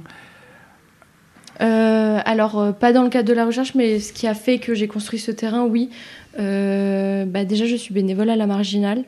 Euh, la Marginale, c'est une association euh, anti-queer qui euh, fait de l'aide administrative, de l'aide à des recours juridiques et de l'écoute psychologique pour les personnes handi-queer ou au moins des personnes qui sont en situation de handicap. Et du coup, on n'est pas beaucoup de personnes. Et c'est une association qui est située euh, à Lyon, à la limite entre Lyon et Villeurbanne, qui notamment s'était occupée euh, à la dernière Pride des chartes d'accessibilité euh, sur les structures partenaires, etc. Puis sinon, j'observe beaucoup au planning familial de Villeurbanne. Je suis aussi assez proche de l'ALS, donc l'association de lutte contre le sida. Et après, j'ai été dans d'autres associations dans lesquelles je suis plus trop aujourd'hui. Euh. Et euh, justement, tu, tu disais tout à l'heure que tu connaissais euh, Lucia, Mhm. euh, qui, qui, elle m'a dit qu'elle était sur leschroniques.fr. C'est ça. Ben, en fait, c'est la page Instagram de l'association de, bah, de l'ALS, du coup. Et elles font des, des podcasts, euh, des, comment on appelle ça, des vlogs, Ouais. euh, des Mm. petits vlogs spéciaux pour, euh, pour Instagram, euh, dans lesquels euh, soit c'est les animatrices euh, prévention qui, qui font, bah, qui font le, le contenu, soit même euh, il y a l'intervention des jeunes euh, auxquels ils et elles font la, la sensibilisation. Et euh, pour parler, bah, bah, c'est même pas que de l'éducation à la sexualité, c'est vraiment toutes les questions de genre de manière générale, euh, les rapports au corps. euh, et je trouve que le panel de questions qui sont abordées sont, sont très très très larges. Et euh, justement, et on, et on parlait aussi euh, réseaux sociaux. Mhm. Euh, N'hésitez pas à, à vous abonner au, au chronique.fr, puis aussi de jeter un œil sur l'ALS. Tu parlais de la santé euh, sexuelle, de la santé euh, euh, psy. Oui. Donc santé sexuelle et santé psy, je ne les dissocie pas parce que comme on disait tout à l'heure, les deux sont historiquement et même aujourd'hui bien encore ensemble. Euh, par rapport à la santé physique, c'est un facteur que je garde, mais c'est pas euh, c'est pas le sujet du principal. Mais par contre, je le garde parce que ça permet de ça permet d'expliquer certains parcours. Et donc, euh, donc l'idée en fait, c'est de voir qu'à travers tous les profils de ces recueils de témoignages, donc on est dans une population, même si on dit LGBTQIA+, même si on dit queer, c'est une population qui n'est pas du tout homogène. Donc il faut percer chacune de ces identités. Euh, donc, euh, en fait, on retrouve toute une partie qui sont dans des euh, communautés euh, de la métropole lyonnaise ou à Villeurbanne, qui sont dans des structures comme qu'on retrouve facilement au Café Rosa, au GZ, aux grands événements comme le Mega Greenfest, etc. Euh, et c'est des personnes que, qui peuvent être bah, dans plusieurs niveaux de parcours différents. Il peut y avoir des personnes très précaires, des étudiantes aisées, etc. Euh, et ça, c'est un public que j'arrive facilement à atteindre. Mais en fait, le public qui est un peu plus difficile à atteindre, c'est euh, le fait que bah, dans la communauté queer, il y a énormément de personnes qui sont euh, en situation d'isolement social. Et souvent, ça va être les profils de personnes qui s'inscrivent dans des parcours d'errance médicale extrêmement, euh, extrêmement importants. Donc ça peut être soit des parcours d'errance, soit des parcours de violence médicale. Et, euh, et en fait, généralement, quand les personnes ont notamment plusieurs expériences en hôpitaux psychiatriques, euh, c'est des personnes qui vont avoir une ou plusieurs maladies euh, cumulées à un ou plusieurs autres troubles, qui ne sont pas forcément des maladies en tant que telles. Et, euh, et en fait, ces personnes-là, ce sont les personnes qui, qui, bah, qui sont le plus précaires. Généralement, elles n'arrivent pas à, à maintenir une, une activité professionnelle. Donc en fait, elles sont isolées euh, bah, socialement déjà, elles sont isolées professionnellement, et elles sont isolées euh, d'un point de vue, euh, ce qu'on peut dire militantiste, com- même communautaire. Euh, elles ont très peu de liens. Donc, euh, et en fait, c'est ce qui est difficile dans, dans cette enquête, c'est que bah, au sein des personnes queer, euh, donc même si toutes les personnes que toutes les personnes concernées ont forcément des euh, des, des bah, un parcours en psy, donc euh, ça peut être, on peut aller de la dépression, l'autisme, le Mm. TDA. Euh, on peut aussi aller juste de personnes qui n'ont pas forcément de diagnostic, mais qui ont seulement un suivi psy, jusqu'aux personnes qui cumulent plusieurs maladies assez impactantes pour le quotidien. En fait, euh, bah, il y a quand même une hiérarchie qui se fait, et cette hiérarchie, on voit que euh, déjà, ce sont les personnes transgenres et les personnes non binaires qui euh, qui se retrouvent le plus dans des situations et de précarité et de violence et de d'errance médicale. Ça, et, et qu'ensuite, j'ai perdu la fin de mon idée, pardon. Je pensais aussi aux personnes LGBTQIA+, qui peuvent être neuroatypiques. Et je sais que c'est plus, enfin que c'est pas forcément facile pour elles de s'insérer dans, dans la société, que- qu'elle soit professionnelle ou même euh, sociétale, euh, je veux dire euh, amicale. C'est pas forcément simple non plus d'aller dans, dans, dans des lieux comme des cafés ou comme dans... Mm. Ben, en fait, c'est ça. C'est euh, ça, je l'ai vu aussi parce que pour euh, les personnes euh, neuroatypiques et bah, particulièrement pour les personnes qui, ont, qui sont autistes, parce que du coup, j'ai regardé par rapport à, toutes les personnes dont j'ai recueilli le témoignage, j'ai regardé qui étaient des individus de pouvoir sur ces questions-là, qui étaient des acteuristes de terrain, qui étaient des militants, militantes, et qui étaient bah, ni militantes, ni actrices, etc., et qui, bah, qui étaient là quand même dans mes témoignages. Et en fait, les, les personnes autistes euh, sont rarement actrices de terrain. Euh, alors, je j'arrive pas trop à l'expliquer euh, pourquoi, mais euh, elles sont en tout cas rarement à des postes de salariés, d'associations, euh, euh, de coordinatrices, coordinateurs, coordinatrices chargées de projet, etc. Ça, j'en ai pas retrouvé. Euh, on peut retrouver des personnes autistes euh, dans des, euh, dans des milieux militants avec euh, des. Alors, pas des postes du coup, puisque on parle du militantisme, mais avec des, des, des, des missions euh, qui sont quand même assez identifiées, donc des personnes qui. euh, qui, qui, des personnes un peu ressources en fait, qui sont connues par d'autres membres de la communauté. Et sinon, bah, on en a d'autres qui, bah, qui font partie justement de ces profils qui peuvent être en, isolement, en isolement social. D'accord. Et justement, tout, tout à l'heure, tu parlais de l'association La, La Marginale. Mhm. Je trouve que c'est une association qui est importante pour la communauté queer et, euh, pour les personnes bah, qui peuvent d'ailleurs nous écouter, qui ont besoin de. Bah, potentiellement des personnes autistes qui ont besoin de, bah, de, se confier. Et je pense que la marginale peut aider. Mhm. Tout à fait. Bah, fait, dans le fait de se confier, euh, déjà, il y a, une personne de, l'ASSO qui, euh, qui propose des temps de créneaux euh, d'écoute euh, psychologique, avec ou sans conseil, euh, selon euh, ce qui est souhaité. Et euh, donc, il y a ça déjà qui, bah, je trouve, est, vraiment pas mal. Et, après, pour tout ce qui est aide autre que psy, il y a tout ce qui, est, tout ce qui touche à l'administratif qui peut servir. Mais après, c'est vrai que la marginale est bien identifiée comme étant une asso qui gère ces missions-là, et c'est top. Mais c'est vrai que on est très peu de personnes. Euh, avec très peu de créneaux disponibles et il y a beaucoup de demandes. Donc euh, souvent les personnes bah, doivent euh, surtout pour les demandes de dossiers notamment les dossiers juridiques bah il y a de l'attente quoi. Donc ça peut être hyper frustrant pour les personnes et surtout bah bah voilà elles sont dans des situations généralement qui sont pas hyper confortables non plus. Donc donc du coup ça c'est voilà. Donc devenez bénévole à la marginale si vous le pouvez. Et l'association est située où? Alors, l'association, elle a- elle n'a pas de local. Euh, officiellement, le siège se retrouve dans le. Enfin, c'est l'appartement du président. D'accord. Euh, Mais euh, il n'y a pas de local, donc en fait, on gère tout à distance. Ok, d'accord. Donc, il y a... Donc, toutes les informations sont sur l'Instagram de la marginale. C'est ça, la marginale ou euh, le site internet. Et il y a une jolie charte graphique, etc. Enfin, c'est joli. Et voilà. Et comment toi tu en es venu à, justement à, faire toutes ces études, toutes ces, analyses Euh, parce que avant je faisais de la je faisais de la philo politique et, euh, en fait j'ai beaucoup étudié dans l'histoire euh, l'analyse l'histoire de la psychiatrie au prisme de, de l'histoire de l'oppression sur les femmes. En fait j'ai fait les deux et en fait à la fin de ça c'était de la philo et je me suis dit que je me suis dit que c'était pas enfin j'étais ressortie avec beaucoup de questions et surtout j'étais pas habilitée à faire des enquêtes parce que c'était pas de la socio j'étais pas habilitée à aller euh, questionner les gens à, voir ce qui se passait dans le contemporain.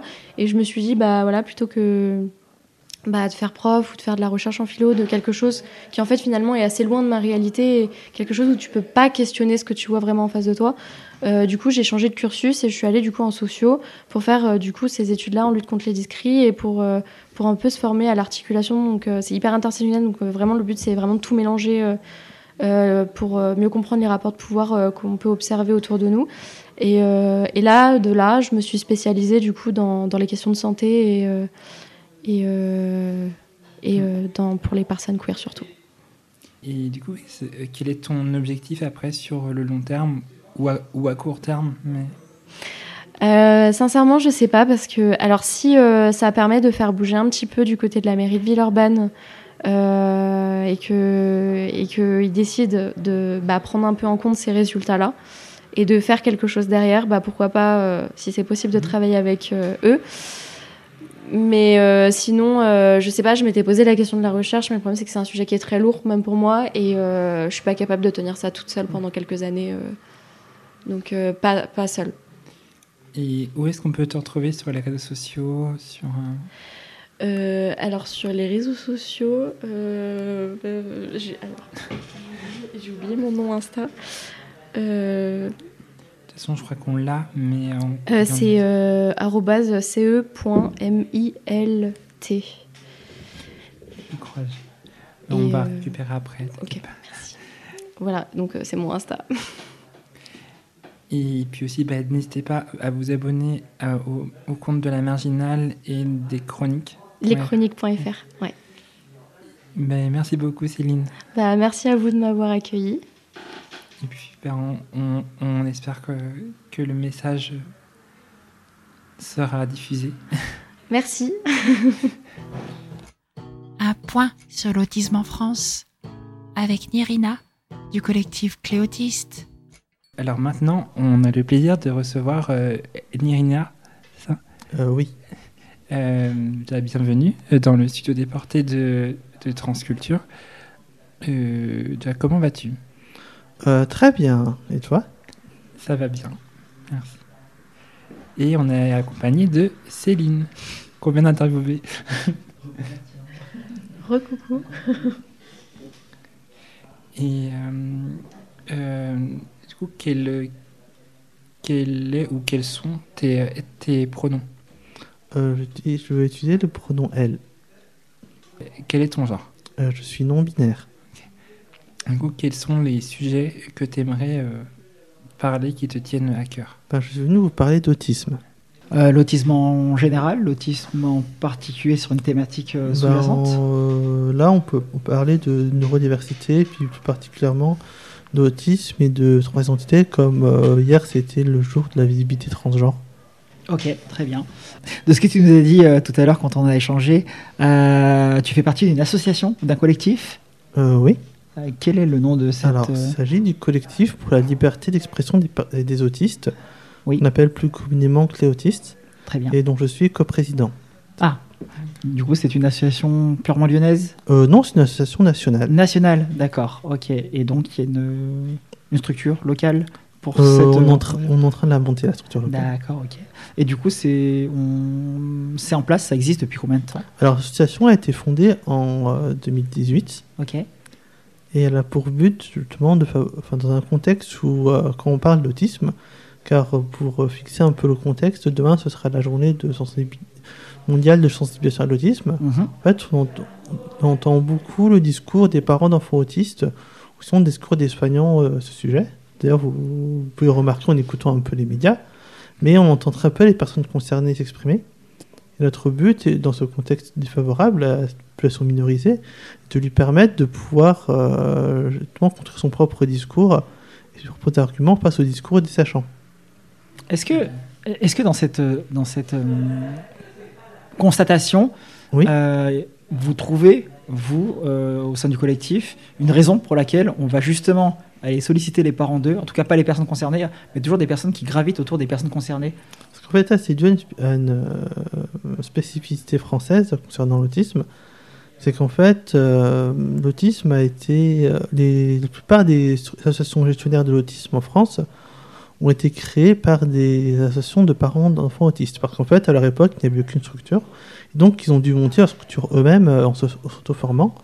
Et c'est pour ça que euh, en France, euh, l'État en fait a, délégué à ces associations gestionnaires l'expertise concernant l'autisme. Et donc actuellement, l'État va considérer par exemple que un parent d'enfant autiste est automatiquement un milita- défend, défend forcément les intérêts- de son enfant. Et donc ça veut dire que euh, les parents sont considérés comme des militants, un peu comme on- enfin, pardon, un peu comme on considérait que les parents d'une personne transgenre sont automatiquement des militants transgenres. C'est un peu ce que tu disais tout à l'heure, Céline, par rapport, au, par rapport à la position de, de l'État, en tout cas des structures publiques, euh, qui, euh, comptaient tout, qui avaient cette fâcheuse réflexion de se dire on s'en occupe, mais on délègue. Donc, comme on délègue, et en plus, on voit bien que là, en l'occurrence, on délègue aux personnes qui sont même pas concernées, en pensant que bah, juste parce qu'elles sont en charge d'eux, et d'ailleurs, est-ce que c'est propre comme expression de dire que des personnes sont en charge de personnes autistes Euh, C'est le cas. Est-ce que les personnes autistes restent enfants à vie Et ça veut dire que bah, quand elles sont plus grandes, il n'y a plus de parents Oui, bah Qu'est-ce qui justement, se passe? bah justement, euh, c'est aussi un début de notre objectif, c'est de défendre euh, la parole d'autoreprésentants autistes adultes qui sont capables de porter leur propre discours dans les médias et les réseaux sociaux et qui euh, justement euh, ont parfois s'opposer au- à l'État, aux associations gestionnaires, comme euh, c'était le cas dans le passé euh, de notre de l'histoire de notre assaut. On imagine bien que si vous abordez ce sujet-là, si toi tu abordes déjà ce sujet-là de ce point de vue-là, c'est qu'on n'est pas encore arrivé à ce que vous vouliez. Euh, oui, c'est ça. Est-ce qu'on en est loin? Est-ce qu'on en est à un point intermédiaire ou est-ce que ça commence à bouger? Parce que tu as dit qu'on était sur une spécificité française. Oui. Est-ce que ce qui se fait à l'extérieur, dans les autres pays, c'est des choses que la- dans la France commence à s'inspirer? Ça reste Euh, euh, ça reste laborieux. Ouais. En fait, dans d'autres pays, en particulier dans, dans les pays anglo-saxons, euh, il existe déjà, de manière générale, un militantisme de personnes handicapées qui euh, s'exprime de manière politique et qui, et qui est pris au sérieux par les médias. Et euh, concernant l'autisme, il existe de nombreuses associations qui, de défense de l'autisme. Par exemple, aux États-Unis, ils ont ASAN, Autistic Self Advocacy Network, Mhm. Une association très militante. Et euh, dans les pays anglo-saxons, les associations en fait, sont considérées euh, par les médias, c'est-à-dire qu'ils ne sont pas d'autisme, vont automatiquement demander à un représentant autiste d'une association de s'exprimer, alors qu'en France, ce ne sera pas le cas. On va demander à un assaut de parents, en général. Et aussi, ils ont une approche basée sur ce qu'on appelle le modèle social du handicap. Alors, pour rappel, en fait, euh, il y a de fait deux modèles du handicap, ce qu'on appelle le modèle médical, qui est un modèle, on va- qui est un modèle dans lequel on va considérer que la personne handicapée a un déficit, un défaut intérieur, et que le but de la et que sa prise en charge consistera en fait à la réparer par la médecine ou par la psychiatrie en ce qui concerne les personnes autistes. Et le modèle social du handicap qui considère que en fait c'est le fonctionnement de la société qui crée le handicap, et dans ce cas-là, il faut adapter la société pour que les personnes handicapées puissent euh, vivre euh, à égalité avec les autres. Donc on part toujours du principe que la personne autiste ne pourra pas s'adapter. C'est ça. Ou la personne autiste, en fait, en elle-même, en fait, est euh, défectueuse, qu'il faut la réparer pour euh, qu'elle puisse s'intégrer. Et là, actuellement, euh, alors, en apparence, on pourrait dire que quelque chose bouge, parce que, euh, notamment, le, le gouvernement a beaucoup communiqué sur l'inclusion à l'école, par exemple, mais en fait, c'est pas une vraie inclusion, c'est-à-dire, c'est pas une euh, réelle intégration. euh, une- ce n'est pas en fait euh, une adaptation de l'école aux spécificités des personnes autistes, en fait, mais c'est plus une injonction à la personne, auti- la personne autiste à s'adapter à son environnement. Mhm. Donc on lui impose des règles, des normes qui sont contraires à son fonctionnement. Et en fait, et surtout, il y a un manque de moyens criant qui est affecté à l'autisme, ce qui fait qu'en fait, c'est une, euh, c'est une inclusion de façade. On parle de moyens criant euh, de moyens, quelque chose que tu as dû constater, Céline, Mhm. peut-être dans les différents, différentes différents constats que tu as dû faire en allant chercher les informations. Euh, Est-ce que, selon toi, par rapport à ce qui vient d'être exposé par euh, Nirinia, euh, ça reflète ce que toi tu constates de manière plus globale au niveau de l'accès euh, aux soins ou quand elles sont proposées, ces, ces- ces solutions, elles sont pas adaptées ou elles Euh, sont, ouais, elles ouais, sont pas spécifiques? Carrément à, plusieurs niveaux en plus euh, et, et même, euh, même au niveau de, certaines, de certaines maladies qu'on peut dire euh, étant des maladies comme, pour les personnes bipolaires, bor- borderline.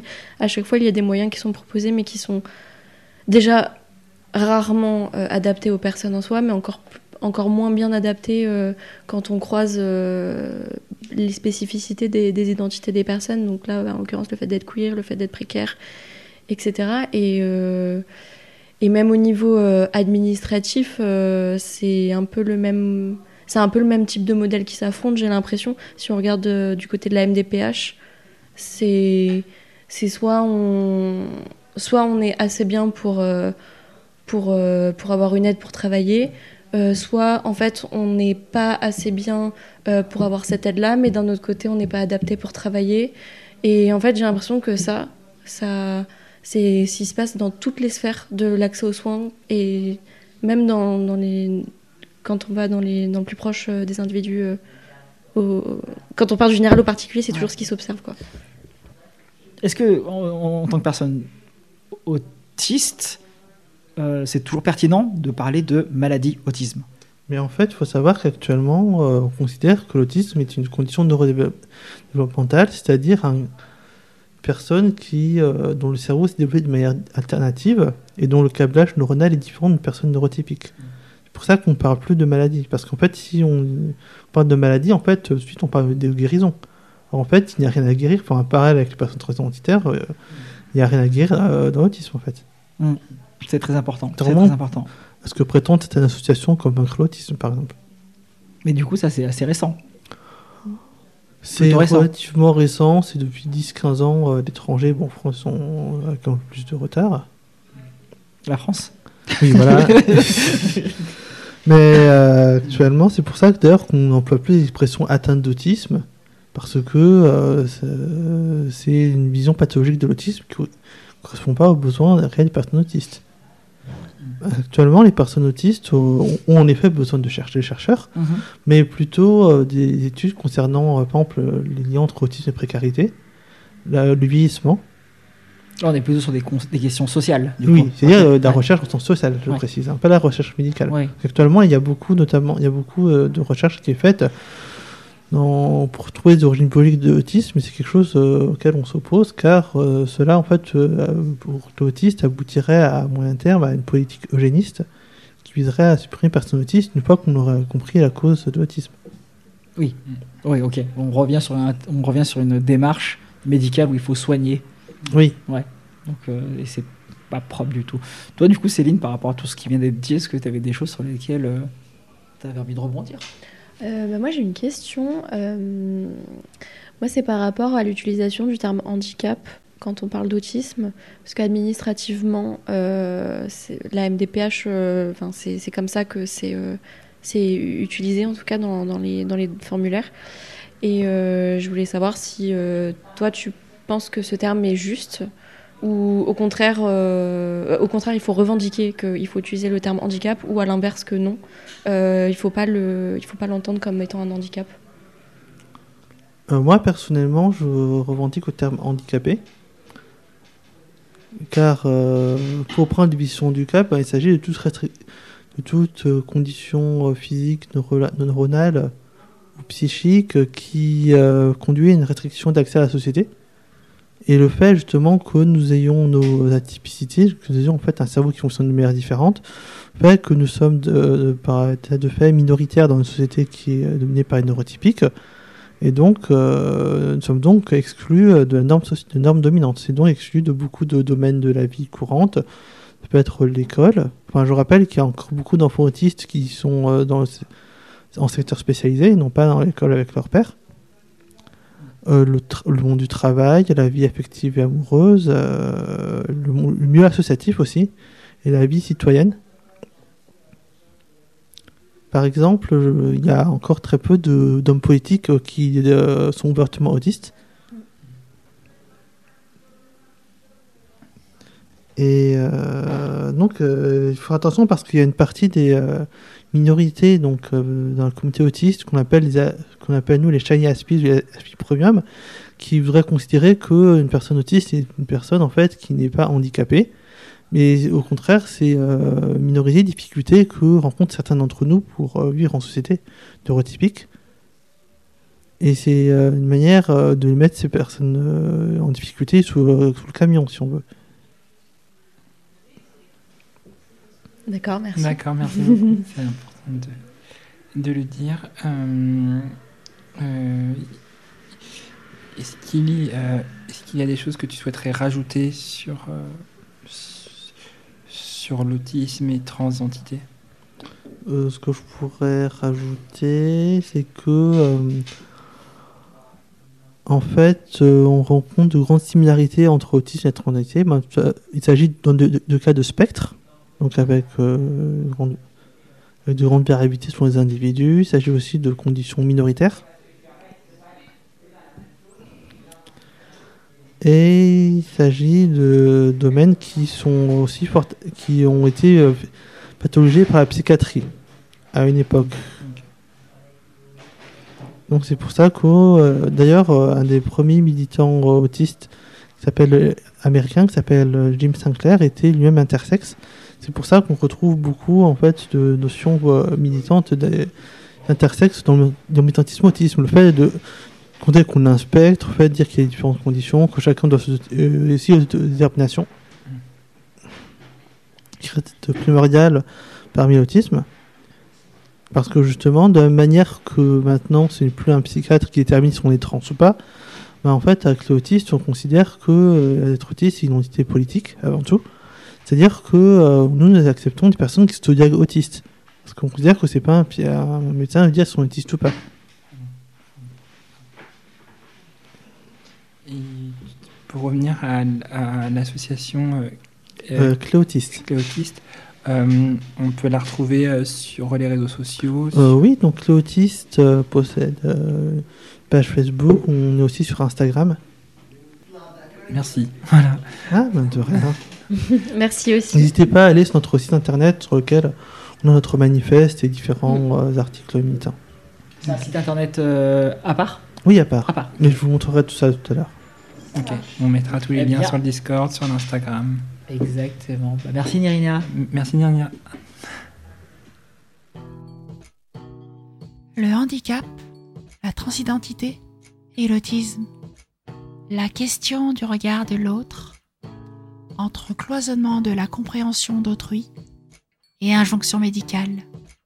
Un point de vue des choses avec Alistair de la chaîne H Paradoxae. Alors, euh, ben, bonsoir euh, euh, euh, Alistair. Bonsoir. Euh, comment vas-tu? Ça va. Euh, Quel est ton pronom? Euh, je dis il. Euh, euh, Comment se passe euh, pour toi l'événement euh, du jour? Eh ben, c'était très sympa. Euh, J'avais un petit euh, stand en plus dans la bibliothèque, donc le coin était très calme par rapport à ce que j'ai entendu du rez-de-chaussée. Et puis là, on avait rangé, donc on a pu euh, discuter aussi avec des gens de l'événement, un peu bah, de nos transitions, de tout ça. Donc c'est vrai que c'est aussi chouette pour ça, ces événements, de pouvoir juste rencontrer des gens, partager des vécus, tout ça. C'était très sympa. Et euh, alors, j'ai vu sur ton compte Instagram que tu es sur YouTube. Oui.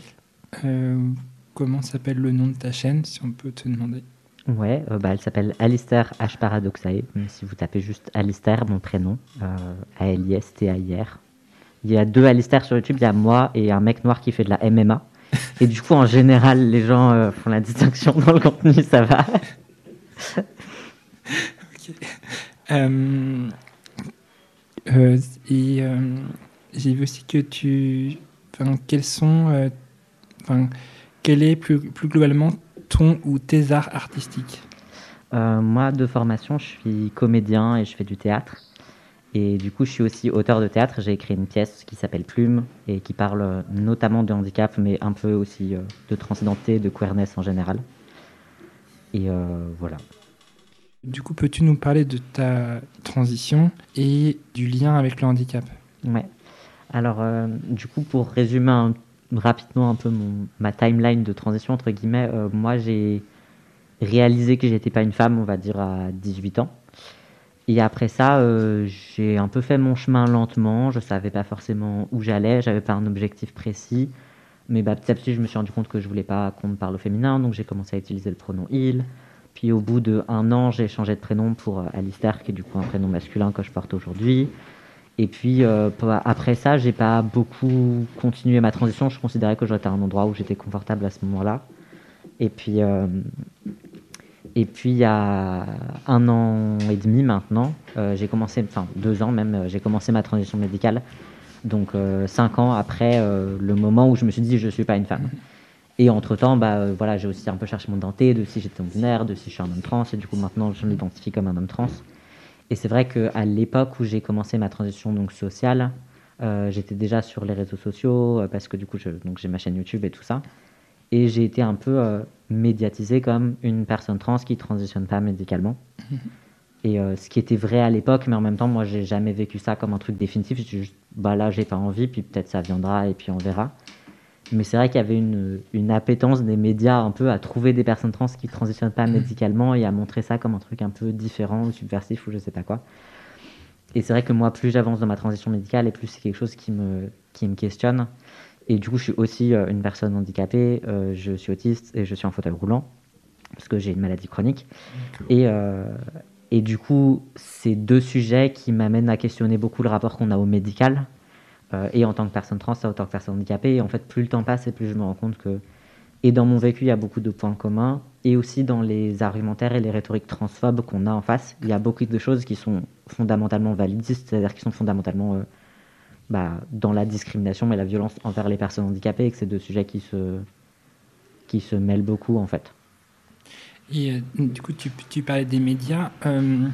Les médias ont plutôt été bienveillants envers toi ou, ou alors c'est de la récupération et, euh, et ils, ont tourné, ils ont tourné ça euh, à leur sauce, entre guillemets Ben, c'est un peu ambivalent parce que j'ai jamais été vraiment face à un média qui, ce qui arrive, Mm. euh, se fait passer pour genre on va faire un truc sur les personnes trans et au final faire un truc super transphobe Ouais. et réutiliser tes propos, tout ça.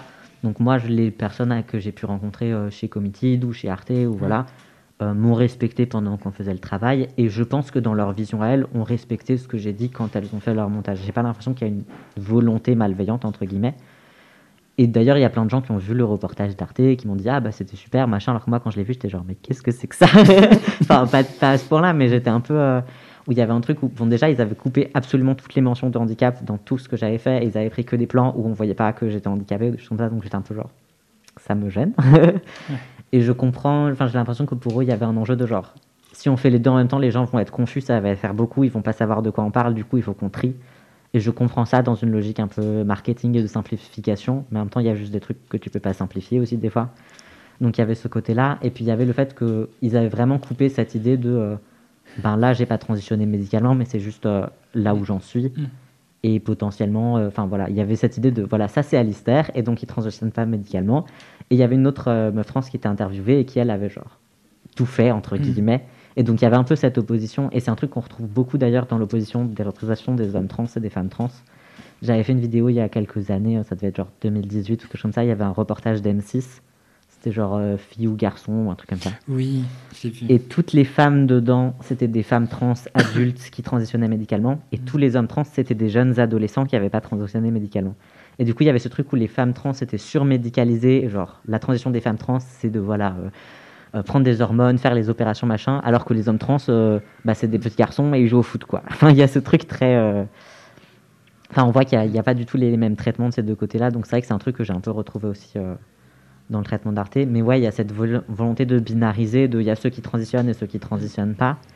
Et aussi un truc auquel moi-même j'ai pu croire un peu des fois, et où je vois beaucoup de personnes trans croire dans la communauté aussi, c'est qu'il y a cette idée que ne pas transitionner médicalement, c'est quelque chose de subversif, qu'on attend des personnes trans que euh, c'est le parcours attendu, bah t'es trans et du coup tu transitionnes médicalement, et que du coup ne pas transitionner médicalement, c'est un peu un acte de rébellion par rapport aux normes.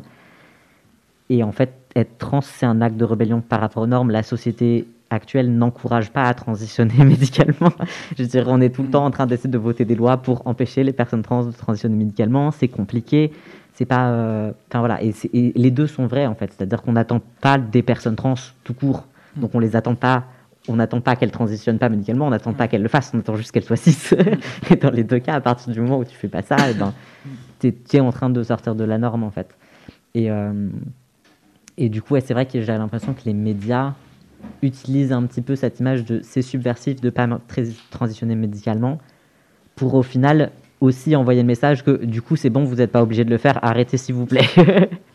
et moi, les, les, dans le reportage Arte, ce qui m'avait gêné, c'est notamment qu'il y avait mon témoignage et que l'image juste après, c'était un psychiatre transphobe qui était interviewé et qui disait en gros, euh, ben puisque le sexe et le genre c'est différent, vous n'avez pas besoin de changer de sexe juste parce que vous êtes d'un genre différent, quoi, en gros.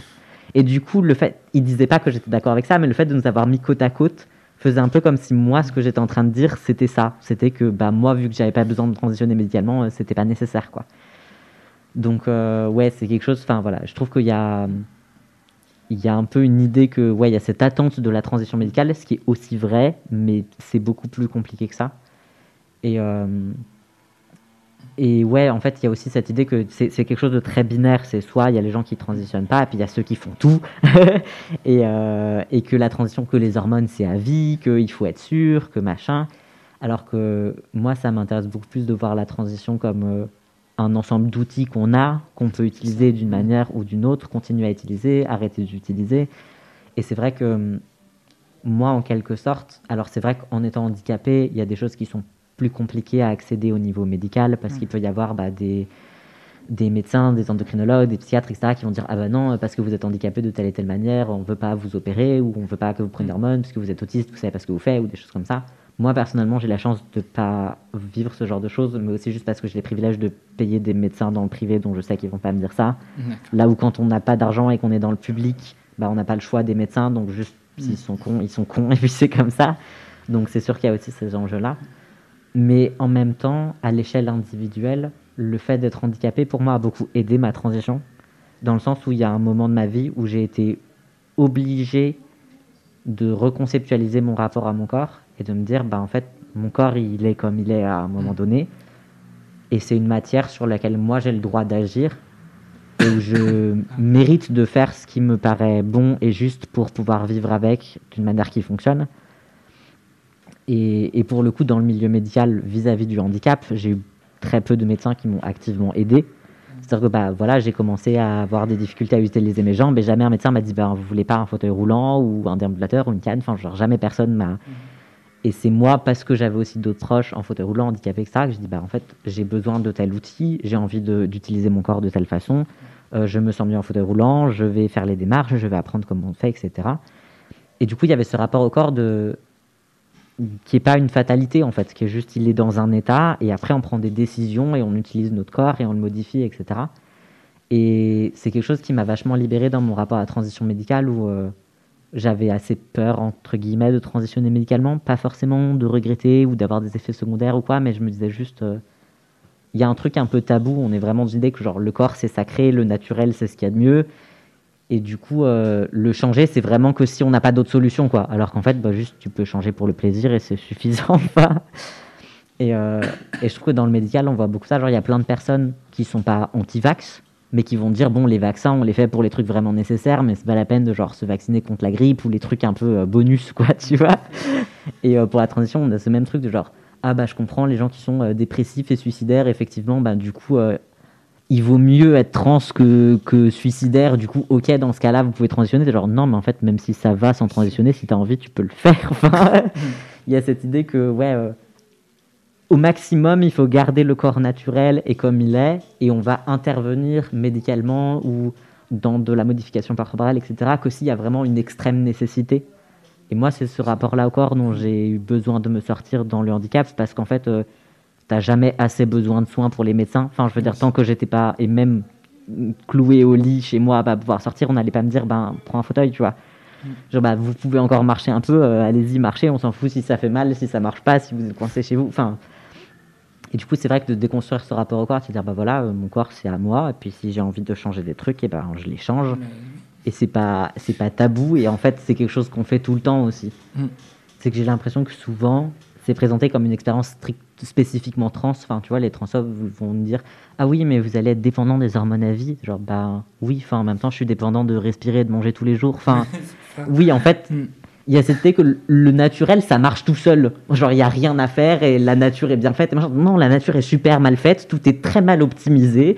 Tout le temps en train de là, de devoir porter des vêtements, de respirer, de faire à manger. etc. Je veux dire, qui se dit pas toutes les semaines, putain, c'est chiant, il faut manger deux fois par jour, il faut faire les courses. Je veux dire, c'est- compliqué d'être en vie et d'avoir un corps. Il y a plein de- d'entretiens à faire au quotidien, sinon ça marche pas et ça se dégrade.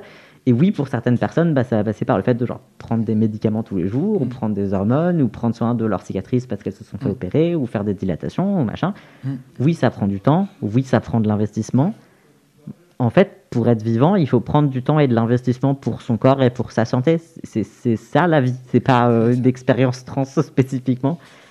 Et on prend tellement pour acquis les, besoins que tout le monde partage qu'on on oublie que c'est des besoins dont on doit prendre soin tout le temps. Mais avoir des besoins spécifiques, c'est bah, c'est juste des besoins en plus, quoi. Mais je veux dire, tout le monde a des besoins. C'est pas, c'est pas un problème en soi d'avoir des besoins et de devoir en prendre soin. Moi, je- pense qu'on qu'on est trop dans ce côté matérialiste.